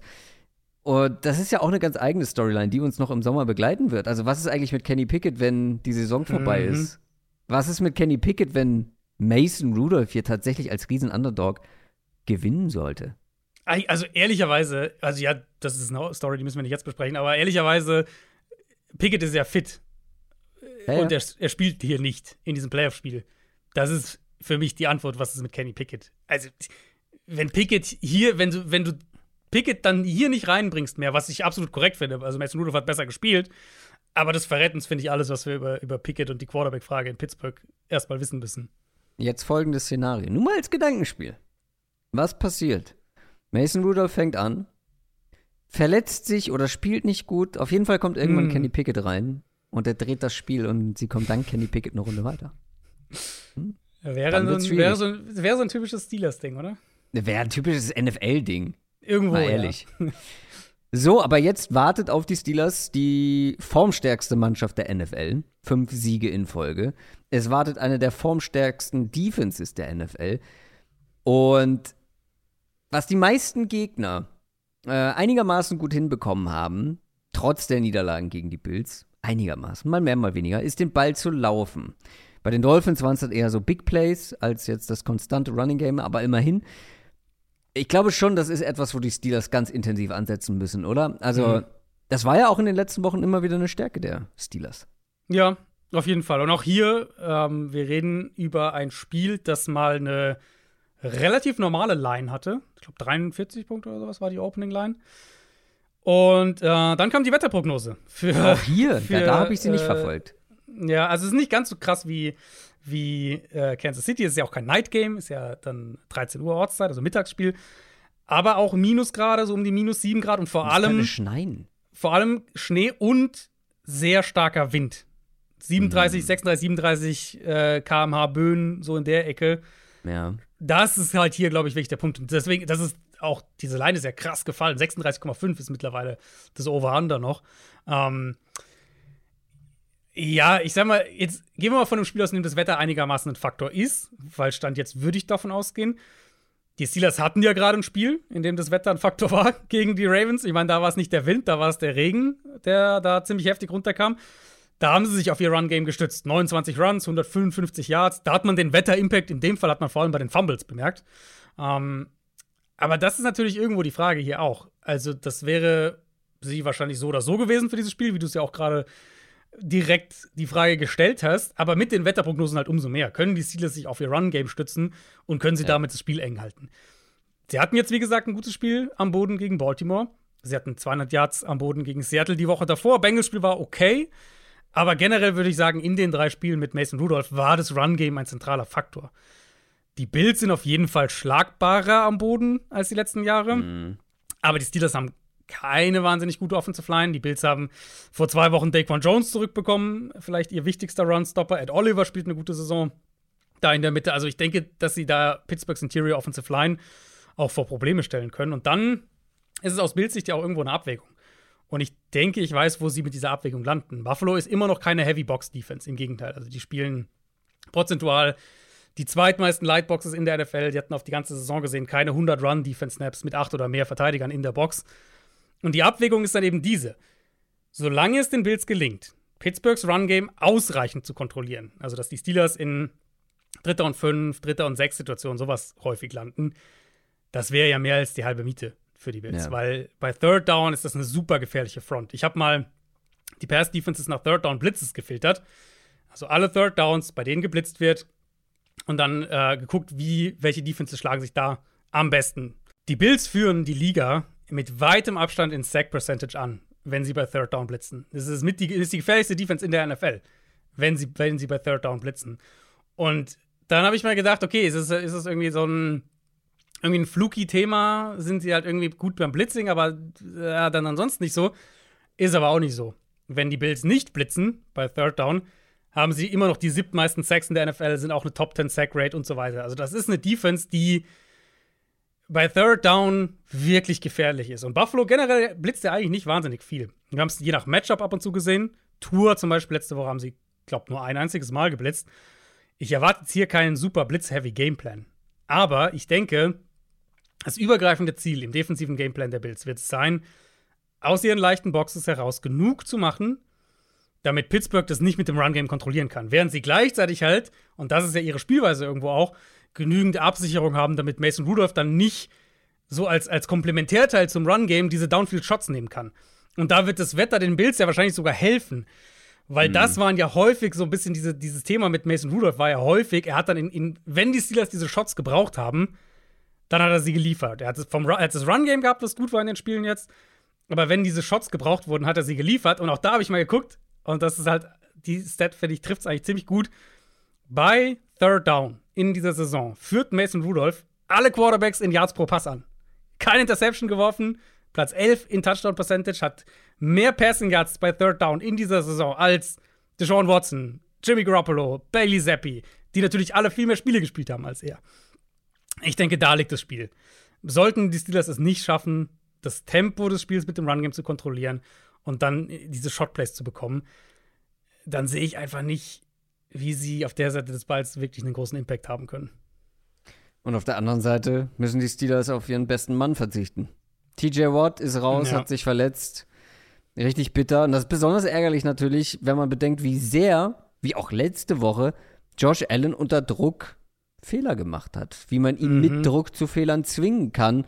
Und überhaupt, dass man ihn unter Druck setzen kann. Das ist ja auch etwas, worauf ähm, Gegner schauen werden, weil letzte Woche zum Beispiel 44 Prozent der Dropbacks unter Druck gestanden. Außerdem Minka Fitzpatrick angeschlagen in der Secondary. Was glaubst du, wie müssen es die Steelers angehen? Also, ich finde, Josh Allen, auch letzte Woche ja. wieder, so ein bisschen ähm, Dr., wie heißt er? Dr. Jekyll und Mr. Hyde. Ja. Wer, ist der, wer ist der Verrückte nochmal? Mr. Hyde, ne? Korrekt. Ja. Also, was ich fragen will, ist, wie bekommt man den Mr. Hyde in Josh Allen? ähm, also du willst, du willst ja, oder formulieren wir es so, die einzige wirkliche Chance von für, für die Steelers ist ja letztlich eben so ein paar dieser Fehler zu, zu provozieren oder wie auch immer, dafür zu sorgen, dass Allen diese Fehler hat. Und dann halt, vielleicht kriegt Pittsburgh zwei, dreimal ein kurzes Feld oder die Bills werfen eine Red Zone-Gelegenheit weg oder irgendwie sowas. Äh, das ist natürlich ohne TJ Watt deutlich, deutlich unwahrscheinlicher. Auf der anderen Seite sage ich auch, wir haben von den Bills genügend solcher Spiele in dieser Saison gesehen, dass, denke ich, niemand jetzt sagen würde, dass er das für ausgeschlossen hält, dass die halt irgendwie zwei, drei richtig blöde Fehler drin haben und dadurch das Spiel eng bleibt. Aber das Ding ist ja halt, es ist halt ja nicht nur Watt, du hast Mika Fitzpatrick angeschlagen. Ich denke, äh, hast du angesprochen, ich denke, der wird spielen, aber der wird nicht bei 100% sein. Linebacker-Core ist ja seit wirklich seit, seit Mitte der Saison eigentlich schon mhm. super angeschlagen mit Backups und so weiter. Es ist umso bemerkenswerter, dass Pittsburgh in EPA pro Play und positiver Play Percentage eine Top 10 Defense gegen Running Backs und Titans im Passspiel haben. Und sie haben eine Top 10 Run Defense nach EPA pro Run, Top 5 nach Rushing Success Rate. Das ist natürlich schwieriger aufrechtzuerhalten ohne TJ Watt, völlig klar. Aber also diese, dieser Aspekt, finde ich, unterstreicht schon so ein bisschen, dass sie zumindest die Mittel haben könnten, um Buffalo so ein bisschen den Rhythmus zu nehmen. Und das ist ja häufig der erste Schritt, um Josh Allen so in diesen in diesen Hero-Modus reinzuzwingen, dass du halt das Run-Game stoppst und dann halt nicht diese einfachen Completions da sind und dann ist er plötzlich in, in, in zweiter und, und zehn oder dritter und acht oder sie haben irgendwie zweimal schnell gepantet und er will ein Play machen. Und dann kommen diese Fehler immer wieder mal. Den Run stoppen, James Cook, Dalton Kincaid im Passspiel halbwegs limitieren und dann einfach schauen, ob Allen sich doch da wieder ein bisschen verleiten lässt. Das, das ist ja super einfach. Ja, wie gesagt, bisher verteidigen die Steelers das erstaunlich gut, diese, genau diese Dinge. Also deswegen. Ja das ist halt so die, die, der eine Ansatz, wo ich sage, wo können sie, wo können sie vielleicht äh, irgendwie punkten, irgendwie den Bills so ein bisschen Probleme bereiten. Ähm, plus die Bills haben ja Gabe Davis verloren gegen mhm. Miami, der hat sich am Knie verletzt. Scheint wohl so ein bisschen Glück im Unglück gehabt zu haben, aber zumindest für diese Woche würde ich nicht damit rechnen, dass er spielt. Und dann haben wir eben so als letzten Punkt haben wir natürlich die, die, die Stefan Dix Story, der ähm, jetzt gegen Miami immerhin zum ersten Mal seit Woche 8 mehr als sechs Catches in einem Spiel hatte. Ja. Letztes 100-Yard-Spiel war in Woche 6 gegen die Giants. Also, ich weiß nicht, ob es irgendeinen Masterplan gibt, um, um Stephon Dix jetzt in den Playoffs zu entfesseln. Keine Ahnung. Das Spiel hier natürlich potenziell ohne Gabe Davis und gegen eine Steelers Defense, die einiges an 1 gegen 1 Coverage auch anbietet. Das wäre ein guter Moment, um Dix mal wieder mehr in den Mittelpunkt zu rücken. Und ehrlich gesagt könnte ich mir das auch genau das in dem Spiel vorstellen. Dass halt, wie gesagt, die Steelers vielleicht das Run-Game einigermaßen stoppen, diese anderen Need-Geschichten einigermaßen stoppen und dann kriegen wir aber Stefan Dix mit, keine Ahnung, mal wieder zehn Targets, neun, acht, neun Catches, irgendwie sowas. Das wissen die Steelers ja natürlich aber auch, wenn Gabe Davis nicht da ist, dass noch mehr Fokus auf Stefan Dix liegen wird. Also. Das stimmt. Das stimmt. Das ist ähm, natürlich. Aber alles können sie ja auch nicht wegnehmen. So. Das ist ja dann. Klar. Gerade gegen einen Spieler. Also ich finde, gerade mit Stefan Dix hast du dann auch wieder gegen die Bills gesehen, was für ein herausragender Roadrunner und Receiver der Typ ist. Ähm, sie müssen ihn nur, wie du schon sagst, entfesseln. Ja, also äh, das ist ein Spiel, ich glaube, es ist die eindeutigste Line. Ja, definitiv. Buffalo zu Hause mit 10 Punkten favorisiert. Mhm. Ich glaube auch, die Line wurde noch mal, das habe ich nicht, nicht mehr gecheckt, aber ich glaube, die Line wurde auch höher als das Over-Under runterging, meine ich. Das heißt, mhm. die Buchmacher vermuten halt ein Spiel, in dem. Also, dass die Steelers, Steelers immer weniger Punkte viel, machen. Ja, genau, in dem Steelers offensiv einfach nicht viel machen können. Ja, es wäre auf jeden Fall der größte Schocker des Wochenendes, ja. wenn die Steelers hier weiterkommen gegen die favorisierten Bills. Wir machen weiter am Sonntag um 22.30 Uhr und kommen zur NFC.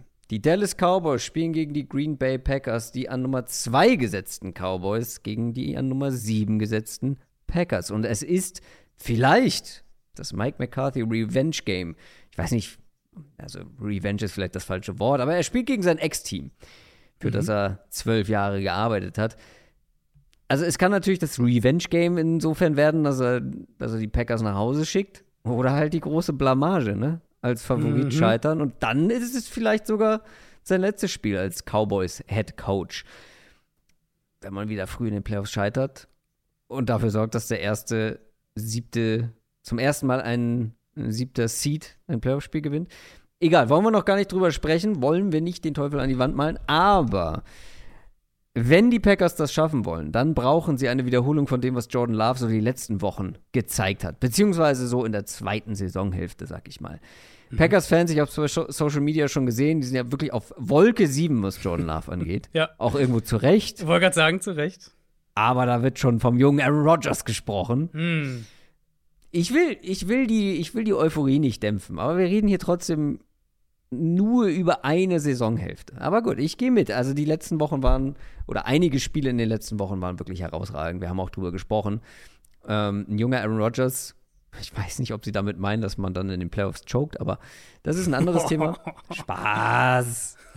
Spaß. Gibt es eine Bonusfolge dazu übrigens, zu genau diesem Thema? Stimmt. Nee, es ja, eine Bonusfolge, also eine, eine, eine RTL Plus Bonusfolge. Richtig, richtig. Ja, äh, zu Aaron Rodgers und den Packers in der Rodgers Error. Nach Expected Points Added per Play Jordan Love in der zweiten Saisonhälfte Platz 2. Nur hinter Dak Prescott. Die Packers Offense insgesamt auf Platz 3 in dieser Statistik, direkt hinter den Cowboys. Das war schon beeindruckend, was die unterm Strich gemacht haben. Aber das hier wird eine schwierige Aufgabe. Mhm. Äh, zum einen, weil wir wissen, Christian Watson wird wohl auch hier nicht zurückkommen können. Ja. Romeo Dobbs ist fraglich. Immerhin AJ Dillon könnte wieder mit dabei sein. Und zum anderen natürlich auch, weil die Cowboys Defense, die ist zwar nicht mehr ganz so dominant wie jetzt vielleicht in der ersten Saisonhälfte zum Saisonstart, aber immer noch gut. Und sie spielen vor allem zu Hause, da sind sie immer mhm. deutlich besser. Was rechnest du der Packers Offense für Chancen aus? Ähm, das wird richtig schwer.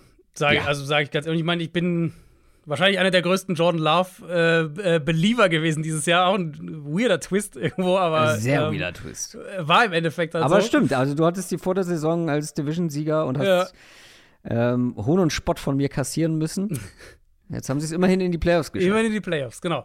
Ja. Ähm, nein, wird schwer, weil halt auch die Cowboys die Cowboys Front, glaube ich, halt jetzt, jetzt in ihrer jetzigen Zusammensetzung wirklich auch ein unangenehmes Matchup sein könnte. Cowboys Run Defense hat ihren ihren Anker zurück. Jonathan Hankins, Nose Tackle, hat letzte Woche sein Comeback gegeben. Noch mit reduzierter Snap-Zahl, aber natürlich wichtig, dass der ein paar Snaps in die Beine kriegt vor den Playoffs. Der wird spielen, weil halt so absurd es klingt, wenn wir über diese Defense mit diesen ganzen Stars sprechen, diesen tollen Edge-Rushern und Cornerbacks mhm. und was weiß ich was. Es ist eine andere Unit, wenn Jonathan Hankins auf Nose Tackle steht.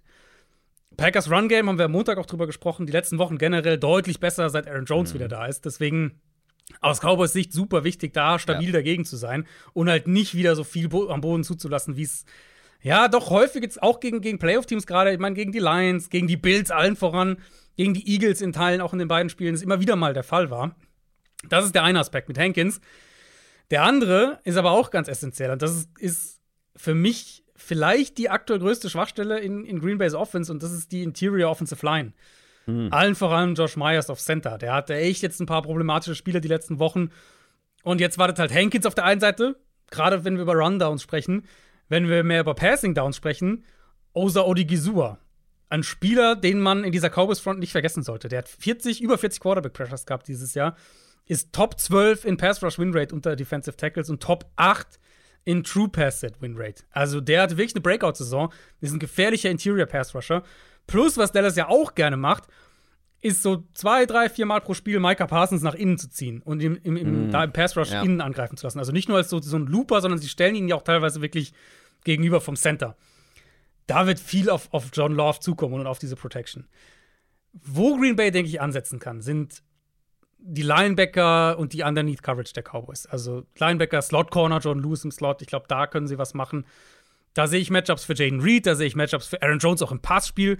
Luke Musgrave hat gegen die Bears sein Comeback gegeben. Der ist wieder nicht da. viel gemacht, aber genau, da kann noch man nicht viel gemacht, aufbauen. aber richtig. Und, und der bringt halt auch nochmal einfach eine andere Athletik mit als, als Ja. Tucker Craft auf der Position. Nichts gegen Tucker Craft, also ist halt ein anderer Tight-End-Typ. Und dann haben wir halt von den Packers gesehen, dass sie Shotplays finden und auch nehmen. Und die Cowboys, da bieten sie ja schon was an. Das kann dann auch mal schief gehen und irgendwie in einer Deron Bland Interception enden. Pick Six. Aber Dallas spielt, ja, oder ein Pick Six enden. Macht aber Dallas spielt, Bland eigentlich äh, Interceptions ohne Pick Six? Ich weiß gar nicht. Hat- Ich glaube, eine hatte, eine Ja. oder zwei, ich weiß nicht genau. Also, es ist schon wild. Ja, ähm, Dallas spielt mehr Man-Coverage als jede andere Defense in der NFL und spielen die zweitmeisten Single-High-Coverages. Also im Kern ist es viel Cover One und, und Cover Three. Und da wäre natürlich ein Spieler wie Watson besonders wertvoll. Ja. Ich, bin, ich habe das auch so interpretiert, die Aussagen. Ich gehe auch nicht davon aus, dass er spielt. Aber wir haben jetzt auch, wir haben vertikale Plays gesehen von Reed, von Dontavian Wicks, von Musgrave natürlich auch vor seiner Verletzung. Ich glaube, da kann Green Bay schon ein bisschen ansetzen. Ich, es wird halt viel, viel, viel auf Loves Schultern hier gelegt werden, Ja. weil ich ehrlicherweise denke, dass Green Bay am Boden dann doch eher Probleme kriegt.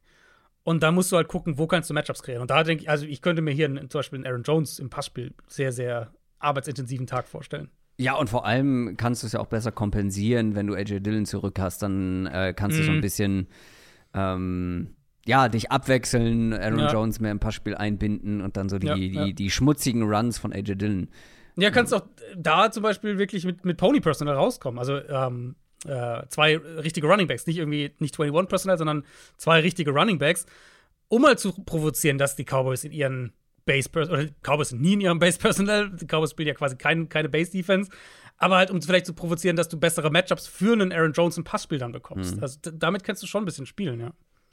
Was, glaube ich, aber noch entscheidender sein wird, ist die andere Seite des Balls, die Cowboys Offense gegen die Packers Defense. Mhm. Die Packers Defense war echt überraschend gut gegen die Bears. Das wird hier aber natürlich deutlich, deutlich schwieriger. Ja. Und in der zweiten Saisonhälfte, ich werde heute häufig über die zweite Saisonhälfte sprechen, wenn ich über EPA spreche. Die zweit ähm, Offense des Jahres, ich habe es eben schon gesagt, ähm, waren die Cowboys. Und ähm, Dak Prescott war auch da ganz weit vorne mit dabei. Also, das ist ein bisschen was anderes als Justin Fields und Co., weil CD Lamb spielt die beste Saison seiner Karriere. Stoppst du ihn nicht, stoppst du, glaube ich, die Cowboys Offense aktuell nicht. Was ähm, die letzten Wochen so ein bisschen, oder ähm, wie soll ich es formulieren? Glaubst du, die letzte Woche der Packers Defense war so ein bisschen fluky? Also war das so eine positive, ein positiver Ja. Ausrutscher, eine positive Überraschung, schlechte Leistung der Bears Offense? Oder glaubst du, die schaffen es wirklich, die Cowboys Offense so ein bisschen zu limitieren, zumindest irgendwo in Ansätzen? Ich tendiere zu ersterem, leider aus Packers Sicht, weil ich schon den Eindruck hatte, das war sehr viel äh, profitiert von einer angeschlagenen Bears-Line mit einem Quarterback dahinter, der den Ball halt hält. Mhm. Und da hatten sie einen krassen Vorteil mit ihrem Pass-Rush. Wir haben das Vikings-Spiel davor gesehen, da waren sie zu Beginn super aggressiv, haben, haben äh, Jaron Hall sehr viel geblitzt, der wurde ja dann gebencht und, und dann kam Mullins rein. Da haben sie dann nicht mehr ganz so viel geblitzt, haben aber immer noch gut Druck machen können. Die Packers auf die Saison gesehen blitzen aber auch gar nicht so wenig. Also 30% der Passplays, das ist die siebthöchste Blitzrate in der NFL. Äh, Problem ist halt, sie sind auf Platz 28 in Success Rate, wenn sie blitzen. Packers sind Platz 23 in EPA pro Play, wenn sie blitzen, Platz 23 in zugelassenen Yards pro Pass. Nur vier Defenses lassen eine höhere positive Play Percentage eben zu. Also, p- also äh, positive Play Percentage heißt positive EPA im Kern. Und das ist ja auch eher das Problem, wenn wir über dieses Thema Packers Defense ist zu passiv sprechen. Es geht ja nicht darum, dass die irgendwie mehr blitzen müssen oder was weiß ich was, sondern es geht ja vor allem darum, dass sie dann teilweise in ihren Coverages wahnsinnig zurückgezogen spielen. Gerade in dieser, in dieser zweiter und lang, dritter und lang, in diesen Passing-Situationen und dann einfache Completions zu lassen und halt eine Conversion bei dritter und zwölf oder irgendwie sowas. Das kannst du dir gegen die Cowboys nicht leisten, weil Prescott das halt auseinander nimmt. Wir hatten das Spiel gegen Detroit, ähm, wo er auch viel underneath arbeiten musste, weil die Lions halt auch viel in Man tatsächlich waren in dem Spiel, aber auch viel Middle of the Field Open Coverages gespielt haben, also eben nicht diese Shotplays direkt angeboten haben, aber viel ja, diese Underneath Routes, kurzen Crosser, sowas, das war ein sehr probates Mittel in dem Spiel. Das war vor zwei Wochen Prescott in der 0 bis 9 Yard Range, also Kurz, Kurzpassspiel quasi. 19 von 24 für 175 Yards. Wenn die Packers Defense das so spielt, wie wir es von der Packers Defense ehrlicherweise zu häufig gesehen haben dieses Eben. Jahr, dann erwarte ich viel CD Lamb underneath, viel ja. Jake Ferguson, viel auch Tony Pollard oder, oder Running Backs generell im Passspiel. Mhm. Und ja, ich habe das über die Packers Defense jetzt einige Male gesagt. Wenn diese Unit gute Spieler hatte unter Joe Barry, dann meistens, weil der Pass Rush halt ein Spiel dominieren konnte. Und das sehe ich hier einfach nicht. Ich meine, die Cowboys haben ein prominentes Fragezeichen. Tyler Smith, der Guard, ist, ist äh, mit einer Fußverletzung fraglich. Aber ansonsten ist es halt, glaub, haben sie halt nicht diese brutalen Schwachstellen, wie jetzt die Bears dann in diesem Spiel in der Interior Line zum Beispiel hatten. Für mich am ehesten das Matchup, dass das dieses Argument in die andere Richtung schieben könnte, ist Rashawn Gary gegen Terrence Steele auf der rechten mhm. Seite der Offensive Line. Terrence Steele hat ein paar wackelige Spiele in Pass Protection dieses Jahr. Ist sicher, wenn man einen Schwachpunkt rausnehmen will aus der, aus der Cowboys Line, ist er das. Und die Packers haben da theoretisch mit Gary ihren besten Pass Rusher, den sie dagegen stellen können. Das wäre so für mich das eine Matchup, wo ich sage, wenn sie da, wenn Gary da wirklich komplett durchdreht, irgendwie, keine Ahnung, jedes, jedes zweite Play gewinnt, wie auch immer, und die Cowboys sich da wirklich dran anpassen müssen, das könnte ein großer Sieg für Green Bay sein. Aber sonst sehe ich es halt einfach nicht mit, mit der Art und Weise, wie sie defensiv spielen. Cowboys zu Hause natürlich Favorit. Siebeneinhalb Punkte, was ich sehr viel finde, ehrlich gesagt. Mhm. Ich wäre enttäuscht, wenn hier nicht einige Punkte fallen, weil ich glaube, ja. jeweils die beiden Offenses also ja. ja, die Packers Offense hat jetzt vielleicht nicht das beste Matchup, aber qualitativ auf dem Papier sind die Offenses eigentlich schon die besseren Units jeweils. Ist es äh, zweitbeste, äh, zweithöchste Over-Under auch für dieses ja. Wochenende. Ja, also das wäre enttäuschend, wenn nicht viele Punkte fallen. Und je mehr Punkte fallen, desto. Ach, also ich. Das ist ein Soft-Faktor, aber mhm. die Cowboys in den Playoffs, wenn es dann eng wird, wenn Druck aufkommt, zu Hause ah, mhm. vielleicht, vielleicht wird da mal gewackelt, aber ja, tippen tun wir ja später. Mhm. Nicht wahr? Ich finde die Line auch hoch. Mir ist es etwas zu hoch. Ich will nicht sagen, dass ja. ich glaube, dass die Packers gewinnen, aber es ist mir zu hoch. Ja, genau. Man versteht, wie die Line zustande kommt. Genau. Ähm, aber ich, mich würde es auch wirklich auch gar nicht wundern, wenn das ein Spiel ist, wo wir, weiß nicht, die letzten fünf Minuten gehen und das ist halt irgendwie ein Drei-Punkte-Spiel oder sowas. Ja, und dann kann es ja in beide Richtungen gehen. Dann genau, ja, genau, Fehler das meine ich, ja. Ähm, Dak Prescott ähm, war da ja auch schon mal relativ wackelig. Hier kommt gerade ein Hund angelaufen mit so einem Trichter um den Kopf. der wurde oh heute operiert, deswegen äh, werde ich hier gerade äh, sehr, sehr traurig angeschaut oh ähm, und angesprungen. Ähm, das dazu. Aber haben wir sonst noch was zu diesem Spiel, ist die Frage. Äh, nö, mein Tippen. Tippen tun wir später. später. Lass dir nicht in die Karten schauen. Wir schauen jetzt den Lions und den Rams in die Karten. Es ist das Spiel, auf das ich mich am meisten freue. Hm. An diesem Wochenende. Storyline-mäßig schwer, schwer zu schlagen. Es ist genial. Es ist wirklich, es erfüllt mich komplett. Und ja, es sind wahrscheinlich einfach die Storylines, aber die, es gibt keine bessere. Ja. Sunday Night Game um 2 Uhr in der Nacht auf Montag. Die Nummer 3 Lions gegen die Nummer 6 Rams das ist ein Showdown, den du nicht besser hättest skripten können. Also das kannst du mhm. verfilmen. Jared mhm. Goff und Matthew Stafford. Ryan Gosling spielt Jared Goff, das ist klar. Weil die sehen, einfach, die sehen einfach gleich aus. Äh, dann habe ich noch mal geguckt, spaßeshalber, gibt es irgendeinen Schauspieler, der so aussieht wie Matthew Stafford? Google mal Haley Joel Osmond. Den Haley Joel, der kennst du? Ich kenne den auch, aber der Name. Sense, bitte? Der spielt doch das Kind in The Sixth Sense. ja, genau, genau, genau. Natürlich, ich kenne den auch vom Sehen, aber ich hätte seinen Namen nicht auf dem Schirm gehabt. Ähm, genau, das Kind äh, in The Sixth Sense und ja, könnte Forrest. durchgehen. Ja? Der alte Junge, also als mhm. äh, nicht als Erwachsener, also doch als junger Erwachsener, sagen wir so. Da sah ja, er aus wie Matthew Stafford. Ja, ja, ich sehe deinen Punkt. Er müsste sich für die Rolle vielleicht, äh, ich sag mal, äh, so, äh, müsste sich in diese Rolle reintrainieren. In Football-Shape bringen. Football-Shape müsste er bekommen, ja. Ähm, und dann dieses Spiel, und das wäre der Höhepunkt. Im Film wäre es natürlich der Super Bowl, der finale. Akt.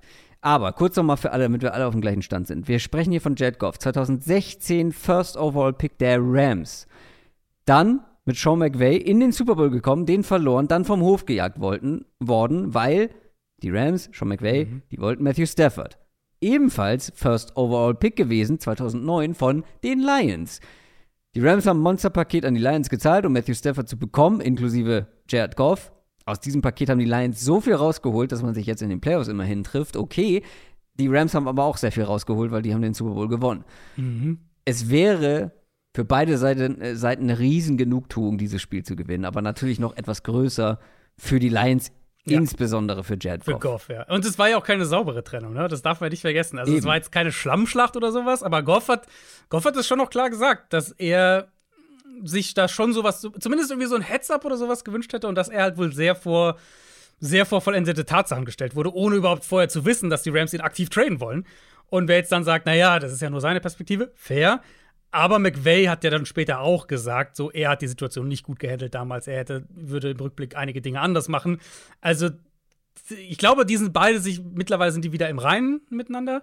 Aber damals war das, das war jetzt keine, äh, nicht so, keine so eine saubere Geschichte wie äh, hier, Jared Goff, danke für alles, ähm, wir werden uns nach Alternativen umgucken, sondern das war dann schon eher so ein harter Business-Cut. Und die Chancen, sein Ex-Team rauszuhauen, stehen ja nicht so schlecht. Man geht hier als mhm. höher gesetztes Team zumindest rein. Und die Offense ist natürlich, ist natürlich brutal stark. Sie haben sich allerdings ein bisschen selbstverschuldet geschwächt, weil sie haben ihre Starter mhm. spielen lassen. Sam Laporta, der hat zwar noch den Rookie-Reception-Rekord unter Tight Ends brechen dürfen, aber hat sich danach verletzt. Der wird ziemlich sicher ausfallen. Generell finde ich es krass, was die Lions für Bestmarken da aufgestellt haben im letzten Saisonspiel. Also ja. Sam Laporta und Jamir Gibbs, das erste Rookie-Duo mit äh, jeweils zehn oder mehr Touchdowns in der ersten Saison. Und insgesamt haben vier Spieler der Lions zehn oder mehr Touchdowns erzielt. Also diese Offense ist wirklich, ja, historisch irgendwo. Mhm. Wie sehr schwächt es die Lions jetzt, äh, dass Sam Laporta ausfällt, gerade in Bezug auf dieses Matchups und äh, auf dieses Matchup? Und wie groß, glaubst du, sind die Chancen der Lions Offense, auch hier gegen die Rams Defense gut auszusehen? Also kleine Korrektur, ganz sicher wissen wir ja noch nicht, dass er ausfällt. Ich meine, ich gehe auch davon aus, aber. Ja, ziemlich äh, sicher, habe ich gesagt. Ziemlich sicher. Okay, ja, also Dan Campbell hat am Montag gesagt, es gibt eine Outside-Chance, dass er spielt. Ja. Ich rechne nicht damit. Es ist eine Überdehnung im Knie und eine Knochenprellung.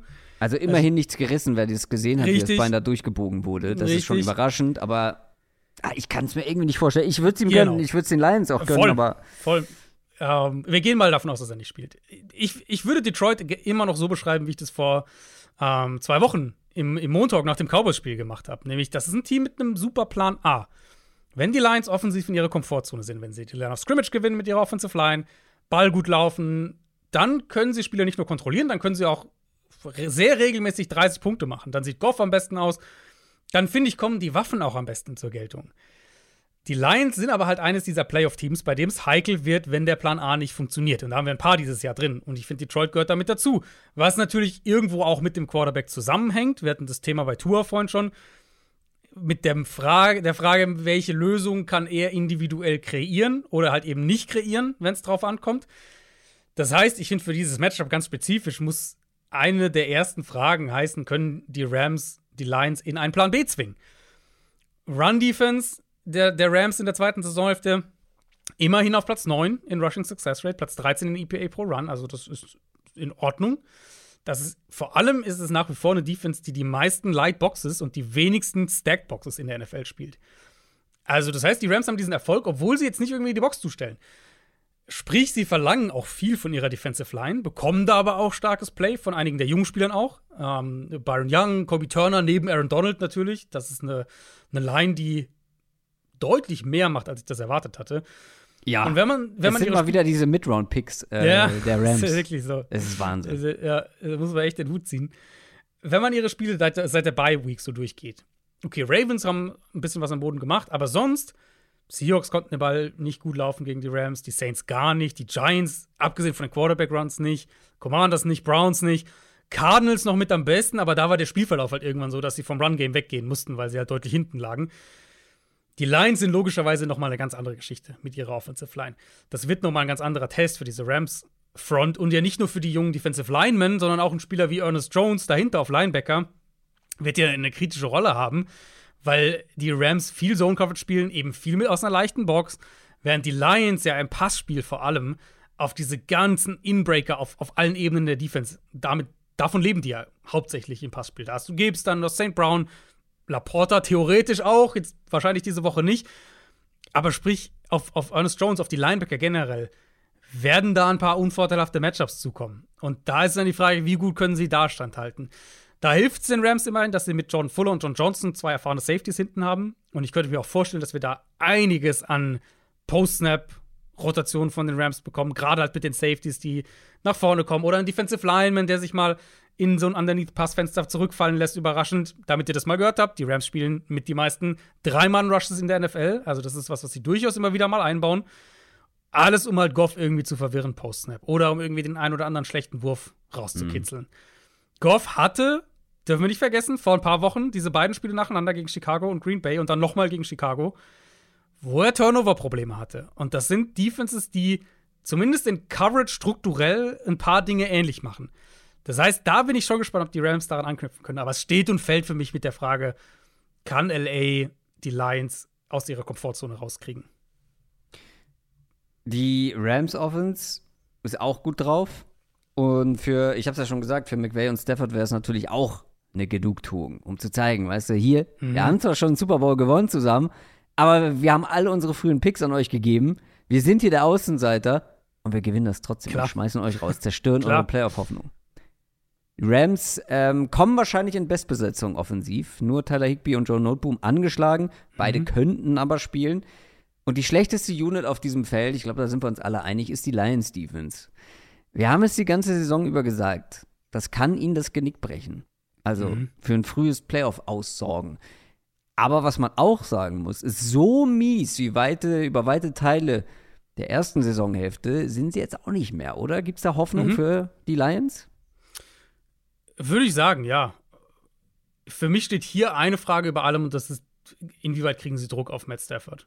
Mhm. Auf der anderen Seite finde ich, ist es halt mehr so die Frage, inwieweit kriegen sie das Spiel in Jared Goffs Hände gelegt. Hier finde ich, ist die Frage, wie kriegen sie Druck auf, auf, auf Stafford? Weil wenn sie das nicht schaffen, dann glaube ich nicht, dass diese Coverage gegen Stafford, gegen Puka Nakua, gegen Cooper Cup, dass sie da standhält. Gute Nachricht aus Lions Sicht, CJ Gardner-Johnson und Ali McNeil sind zurück. Beide haben in Woche 18 auch schon gespielt. Also kann man, glaube ich, einen Case machen, dass Gardner-Johnson ihr, ihr wichtigster, zumindest ihr zweitwichtigster Defensive Back ist. Und äh, McNeil ist ihr zweitwichtigster Defensive Lineman nach Aiden Hutchinson. Ja.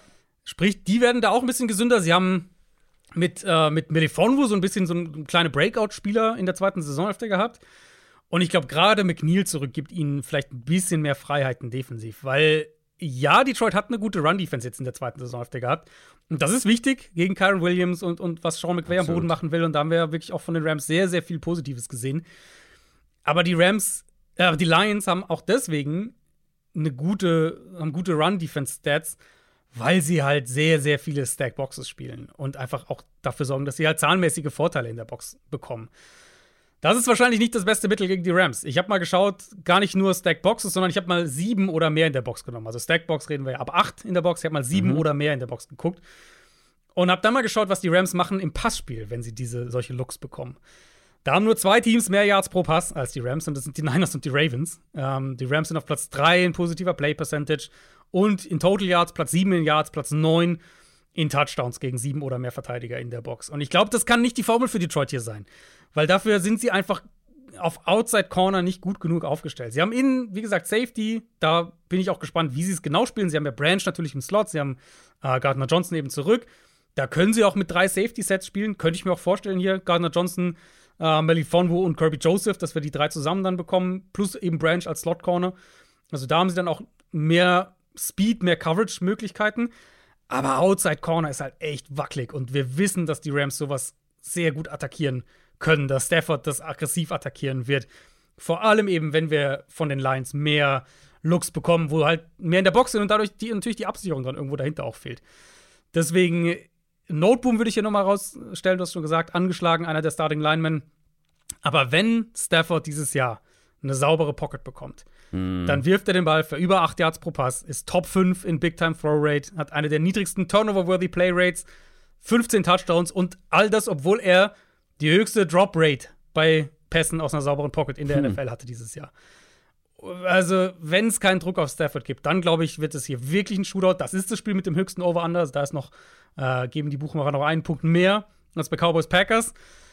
Und das sehe ich hier auch, ehrlich gesagt. Also ja. ich glaube, die Rams werden durch die Luft viel Erfolg haben und die Lions werden auch gut punkten. Das wissen, ich glaube, dass das ein Spiel ist. Wenn ich eins rauspicken müsste, Richtung Shootout, dann würde ich das hier nehmen.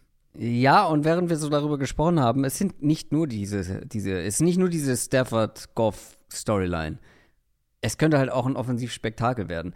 Bislang in dieser Saison, wenn wir ein Offensivspektakel erwartet haben, wurde es ein überraschend ja. punktearmes Spiel, defensivlastiges Spiel. Ich glaube vor allem, dass es ein enges Spiel wird. Detroit ist zu Hause mit drei Punkten favorisiert. Die Line macht für mich komplett Sinn, aber zeigt natürlich auch, das ist super eng. Das ist super eng, ja. Die Tampa Bay Buccaneers spielen gegen die Philadelphia Eagles. Monday Night Game dann, also einen Tag später in der Nacht auf Dienstag um 2.15 Uhr. An Nummer 5 sind die Eagles mit drin und an Nummer 4, also zu Hause, spielen die Buccaneers. Beide kommen aber nicht mit dem besten Gefühl hier in diese Partie. Die Eagles haben fünf der letzten sechs Spiele verloren und die Bucks haben zwar das letzte Spiel der Saison gewonnen gegen die Panthers. Das war die Pflichtaufgabe, die haben sie erfüllt, ja. Sind halt auch nur so hoch gesprungen, wie sie mussten. Also kein Millimeter mhm. weiter gefühlt. Äh, das Spiel ist quasi in meinen Augen nicht previewable. Weiß nicht, ob es das Wort im Englischen gibt, aber man kann es kaum vorhersagen. Denn bei den Eagles ist quasi die halbe Offense angeschlagen. Jalen Hurts, AJ Brown, ähm, DeAndre Swift, Devontae Smith, ähm, nur um die wichtigsten mal vielleicht zu nennen. Aber mhm. also Smith und Swift, glaube ich, dass sie spielen. Bei Hurts, der am Finger verletzt ist, glaube ich es auch. Also, das würde mich schon wundern, wenn ihn das jetzt wirklich an diesem Playoff-Matchup ähm, ja. Da, da, bin ich eher, ist für mich eher die Frage, mal gucken, wie die ersten Bälle fliegen. Ja. Also, ob man da irgendwas genau. halt sieht. Ja, der wird aber, den werden sie mit Schmerzmitteln. Also, der Finger ist ja, da gibt es ja keinen, also nichts gebrochen oder so. Genau. Ähm, und dementsprechend wird er wahrscheinlich mit Schmerzmitteln vollgepumpt. Das ist einige, einzige Welt, wenn er den Ball nicht greifen könnte. Das haben wir ja, mein genau. Fields ist ja diese Woche ein paar, diese Saison ein paar Wochen ausgefallen, weil er halt einfach den Ball nicht greifen konnte und da kannst du halt nichts machen als Quarterback. Den Eindruck hatte ich jetzt nicht bei Fields, dass es in die Richtung geht. Ja, aber klar, zum Ball werfen, ich glaube, es ist der Mittelfinger, ne? Genau. Ja. Ist es schon elementar wichtig, äh, den in voller Funktionsfähigkeit zu haben. AJ Brown, da bin ich am skeptischsten, ob er spielen kann. Mhm. Der ist am Knie verletzt. Genau. Aber insgesamt hängt natürlich extrem viel davon ab, wer von denen dann letztendlich auf dem Feld steht. Gehen wir mal davon aus, dass vor allem Jalen Hurts spielen kann, dass Smith und Swift spielen können. AJ Brown ist natürlich auch irgendwo ein X-Faktor. Also vielleicht sagen wir auch, es spielen alle, vielleicht nur nicht alle bei 100 Prozent, aber trotzdem mal für die Preview jetzt. Wie schwer wird das dann in nahezu Vollbesetzung, wenn auch nicht bei 100 Prozent, jetzt gegen diese Bucks Defense? Ja, wir müssen ein altes Thema wieder aufmachen. Äh, Eagles Offense gegen Blitzing. Das wird hier mm, natürlich ein, das ja, eine natürlich. große Storyline sein. Die Bucks haben die dritthöchste Blitzquote in der NFL. Das wird mitentscheidend, glaube ich, für dieses Spiel sein. Wir hatten Todd das Thema ja immer wieder. Finest. Richtig. Ähm, wir hatten das Thema ja immer wieder mit den Eagles über diese Saison. Nicht im Sinne von Jalen Hurts knickt komplett ein oder sowas, wenn er geblitzt wird. Das war nie so das Ding die Stats sind auch irgendwo so viel im Mittelmaß, würde ich sagen. So Platz 17 in Completion Percentage gegen den Blitz, Platz 17 in Yards pro Pass, 8 Touchdowns, auch schon 8 Interceptions, Platz 13 in positive Play Percentage, aber auch die zweithöchste eben Interception Rate gegen den Blitz in der NFL. Nur die Falcons mit Desmond Ritter sind da noch drüber. Und nur 10 Teams haben mehr Expected Points Added insgesamt gegen den Blitz verloren als die Eagles. Die Frage ist halt echt für mich, und da kommen auch dann die Playmaker wieder ins Spiel, kriegen sie Big Plays ein paar hin, wenn, wenn die Bugs blitzen. Die Bugs werden hier blitzen und zwar wahrscheinlich nicht wenig, davon können wir ausgehen. Ich denke halt, und das war ja immer mein Punkt mit den Eagles. Die Big Plays können immer mal wieder kommen, auch gegen den Blitz. Und, und da macht Hurts auch, hat da ein paar gute Würfe immer drin und da haben sie die Playmaker eben auch. Mein Problem war immer eher, ich, ich sehe nicht so ganz, wie sie den Ball kontinuierlich bewegen gegen den Blitz. Und wenn, wenn sie die Shots, Shotplays treffen, kann das einen Unterschied machen. Aber das ist halt eine Offense, die nicht viele Antworten einfach liefert. Um, wo du sagst, wir, wir blitzen, blitzen, blitzen. Naja, gut, dann haben die Eagles halt irgendwie zehn Plays dagegen und Antworten und dann verpufft das alles so ein bisschen.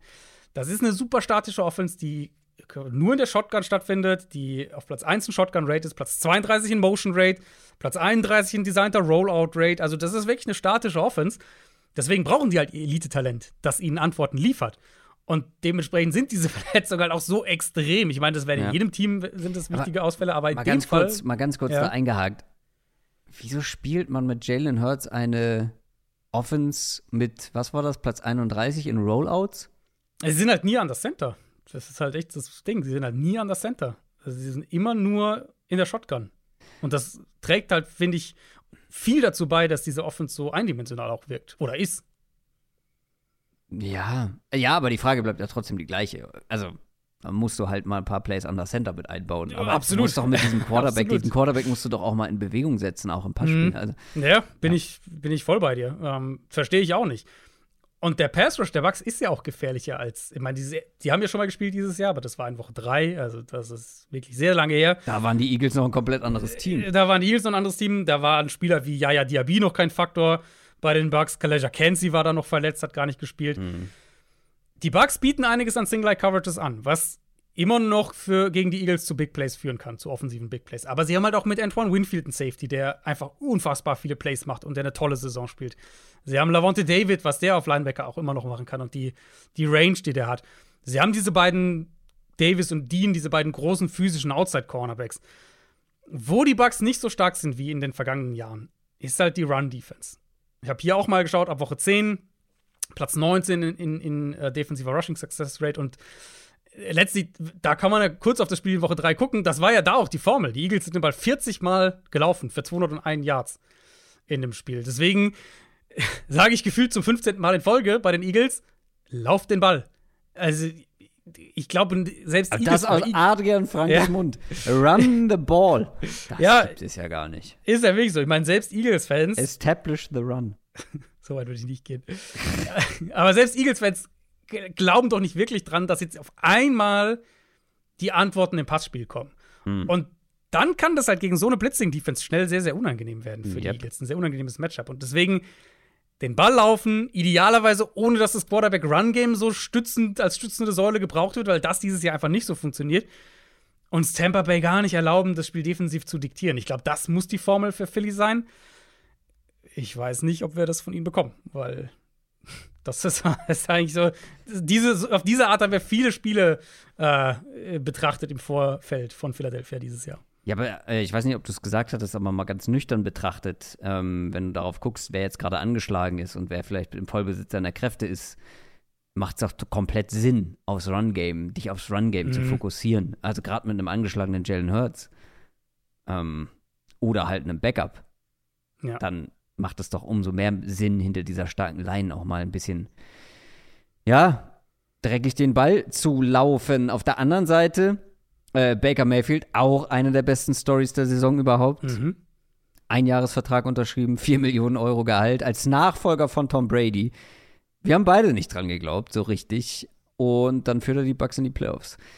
Und ja. die Eagles liegen halt einfach schon am Boden. Die Chancen ja. stehen gut und sie liegen am Boden, weil die Offense unter anderem zu statisch ist ähm, und äh, ja nicht so kreativ ist wie vielleicht letztes Jahr, aber vor allem auch, weil die Defense gar nichts mehr verteidigt bekommt. Auch hier zweite ja. Saisonhälfte, Expected Points Added per Play, Platz 31, diese Defense der Eagles. Die haben 415 Yards gegen die Giants zugelassen, 449 Yards gegen die Cardinals, knapp 300 gegen die Seahawks. Das sind jetzt alles nicht die stärksten Offenses der Liga, freundlich gesagt. Dazu auch hier mehrere verletzte oder angeschlagene Spieler. Wie gefährlich ist diese Bucks Offense? Weil da wird es ein paar gute Matchups geben für einen Mike Evans, Chris Godwin vielleicht. Und ähm, trotzdem ist es eine Offense, die letzte Woche gegen die Panthers überraschend wenig gebacken bekommen hat. Äh, gegen ja. die Panthers Defense. Habe ich Offense gesagt? Nee, ich glaube, das ist richtig. Es kam zumindest richtig bei mir an. Vielleicht ich okay, also die Offense, die gegen die Panthers ja. Defense wenig gebacken bekommen hat. Ja, genau. Und das ist ja letztlich das mit Baker halt so ein bisschen. Das ist halt, du willst es nicht immer so sagen, aber natürlich irgendwo ist es halt schon ein Faktor. Diese Down-Games und so, die können halt einfach mit ihm kommen. Du kannst die ja. nicht kalkulieren, du weißt nicht, wann sie kommen. Deswegen müssen wir halt auch nicht jetzt, also, ne, wir jetzt hier nicht versuchen zu analysieren, ob es diese Woche kommt oder nicht, weil das kannst du eh nicht so richtig. Ich habe mal überlegt, was sind denn die, so die Faktoren, wo ich denke, wie kann Tampa Bay auf der Seite des Balls das Spiel so richtig in seine Richtung kippen? Und für, was ich halt wirklich krass finde mittlerweile, ich meine, wir wissen bei den, bei den, äh, bei den Eagles so, Linebacker ist problematisch, Safety ist problematisch, Corner ist problematisch, dass sie aber auch der Pass Rush halt einfach nicht auf dem Level ist. Und dann habe ich mal geguckt, was machen denn die Eagles bei Third Down? wie gut kommen sie vom Feld bei Third Down? Sack Percentage bei Third Down, egal ob mit oder ohne Blitzing, sind die Eagles auf dem letzten Platz in der NFL mittlerweile. Puh. Hinter den Cardinals, hinter den Commanders, hinter all diesen Teams, die jetzt nicht tolle Pass-Rush-Units dieses Jahr haben. Und da wäre jetzt dann natürlich die faire Nachfrage, okay, wo stehen sie denn bei First und Second Down? Weil vielleicht sind sie dafür da ja deutlich besser und das relativiert so einen Third Down Pass Rush Zahlen so ein bisschen. Ist aber auch nicht so. First und Second Down, Platz 16 in Pressure Rate, Platz 14 in Sack Rate. Immerhin sind sie immer noch eine relativ, also First und Second Down immer noch Top 12 in positiver Play Percentage. Also ich, da zumindest sind sie immer noch okay. Und da ist so ein bisschen, war dann die Überleitung für mich auf das Matchup hier. Ich glaube, solange die Bucks bei Early Down on Schedule bleiben, haben sie eine echte Chance, das Spiel hier zu gewinnen. Und das halte ich für durchaus realistisch. Also zum einen, so wie die Outside Corner spielen für Philly aktuell. Und ich nach dem, was ich gesehen habe bisher, glaube ich ehrlicherweise nicht, dass Darius Slay spielt. Ähm, ist Mike Evans, hat Mike Evans wahrscheinlich meistens ein gutes Matchup. Ja. Und selbst wenn Slay spielt, dann reden wir vermutlich halt über einen längst nicht fitten, nicht bei 100% spielen in der Darius Slay. Und dann halt diese Mitte des Feldes.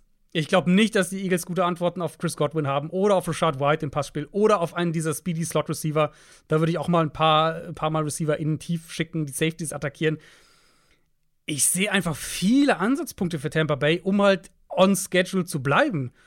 Und dann dieser Pass Rush für Philly, der schon immer noch ein Faktor sein kann, aber den halt dann auch gar nicht so richtig ins Spiel kommen zu lassen. Plus die beiden Tackles für Tampa Bay spielen auch gut. Ja, Interior Line, da ist sicher das größte Mismatch zugunsten von Philly. Aber kriegen sie das überhaupt, also wird es hier überhaupt ein Faktor von der Art und Weise, wie, wie die Bucks Offense spielt? Das klang jetzt bei uns sehr bugslastig auf beiden Seiten eigentlich. Also ich glaube, die Eagles Offense kann natürlich noch, wir haben ja auch ein bisschen darüber gesprochen, die kann natürlich jetzt auch plötzlich dann wieder mehr zu alter Stärke zurückfinden. Wenn sie ein paar Sachen vielleicht umstellen, wird natürlich schwierig in der Kürze der Zeit. Die Eagles sind aber vor allem auswärts Favorit mhm. mit drei Punkten. Ich glaube, aus Eagles Sicht wird es von zwei Sachen abhängen. A, ganz simpel, wer kann spielen? Können genug Keyplayer auflaufen? Und wenn ja, B, bekommen sie irgendwas im Kopf oder im Gameplan oder irgendwo mhm. so umgeschaltet, so resettet, dass die letzten Wochen egal sind, dass niemand an die letzten Wochen denkt. Das haben sie zwar auch gesagt, das sind auch viele Floskeln, aber es stimmt ja irgendwo schon. Die letzten Wochen sind egal. Hier geht es nur darum, dieses Spiel erstmal zu gewinnen. Dann kann man darauf aufbauen, kann gucken, was lief gut und nächste Woche weitermachen. Es geht jetzt nur darum, in den Playoffs so weit wie möglich zu kommen. Hm. Und wenn wir sie das irgendwie umgeschaltet bekommen, dann die Eagles sind auf dem Papier das stärkere Team. Die Eagles haben ja. immer noch, wenn fit, den besseren Quarterback und die besseren Spieler auf beiden Seiten des Balls. Mit ein paar haben Ausnahmen wir halt oft vielleicht. gesagt Aber in den letzten Wochen. Haben wir oft gesagt. Deswegen sind die Zweifel auch so groß. Mhm. Aber komm, wir gehen direkt zum letzten Punkt, weil sonst ich die, kann ich die Fragen nicht stellen, die ich stellen will.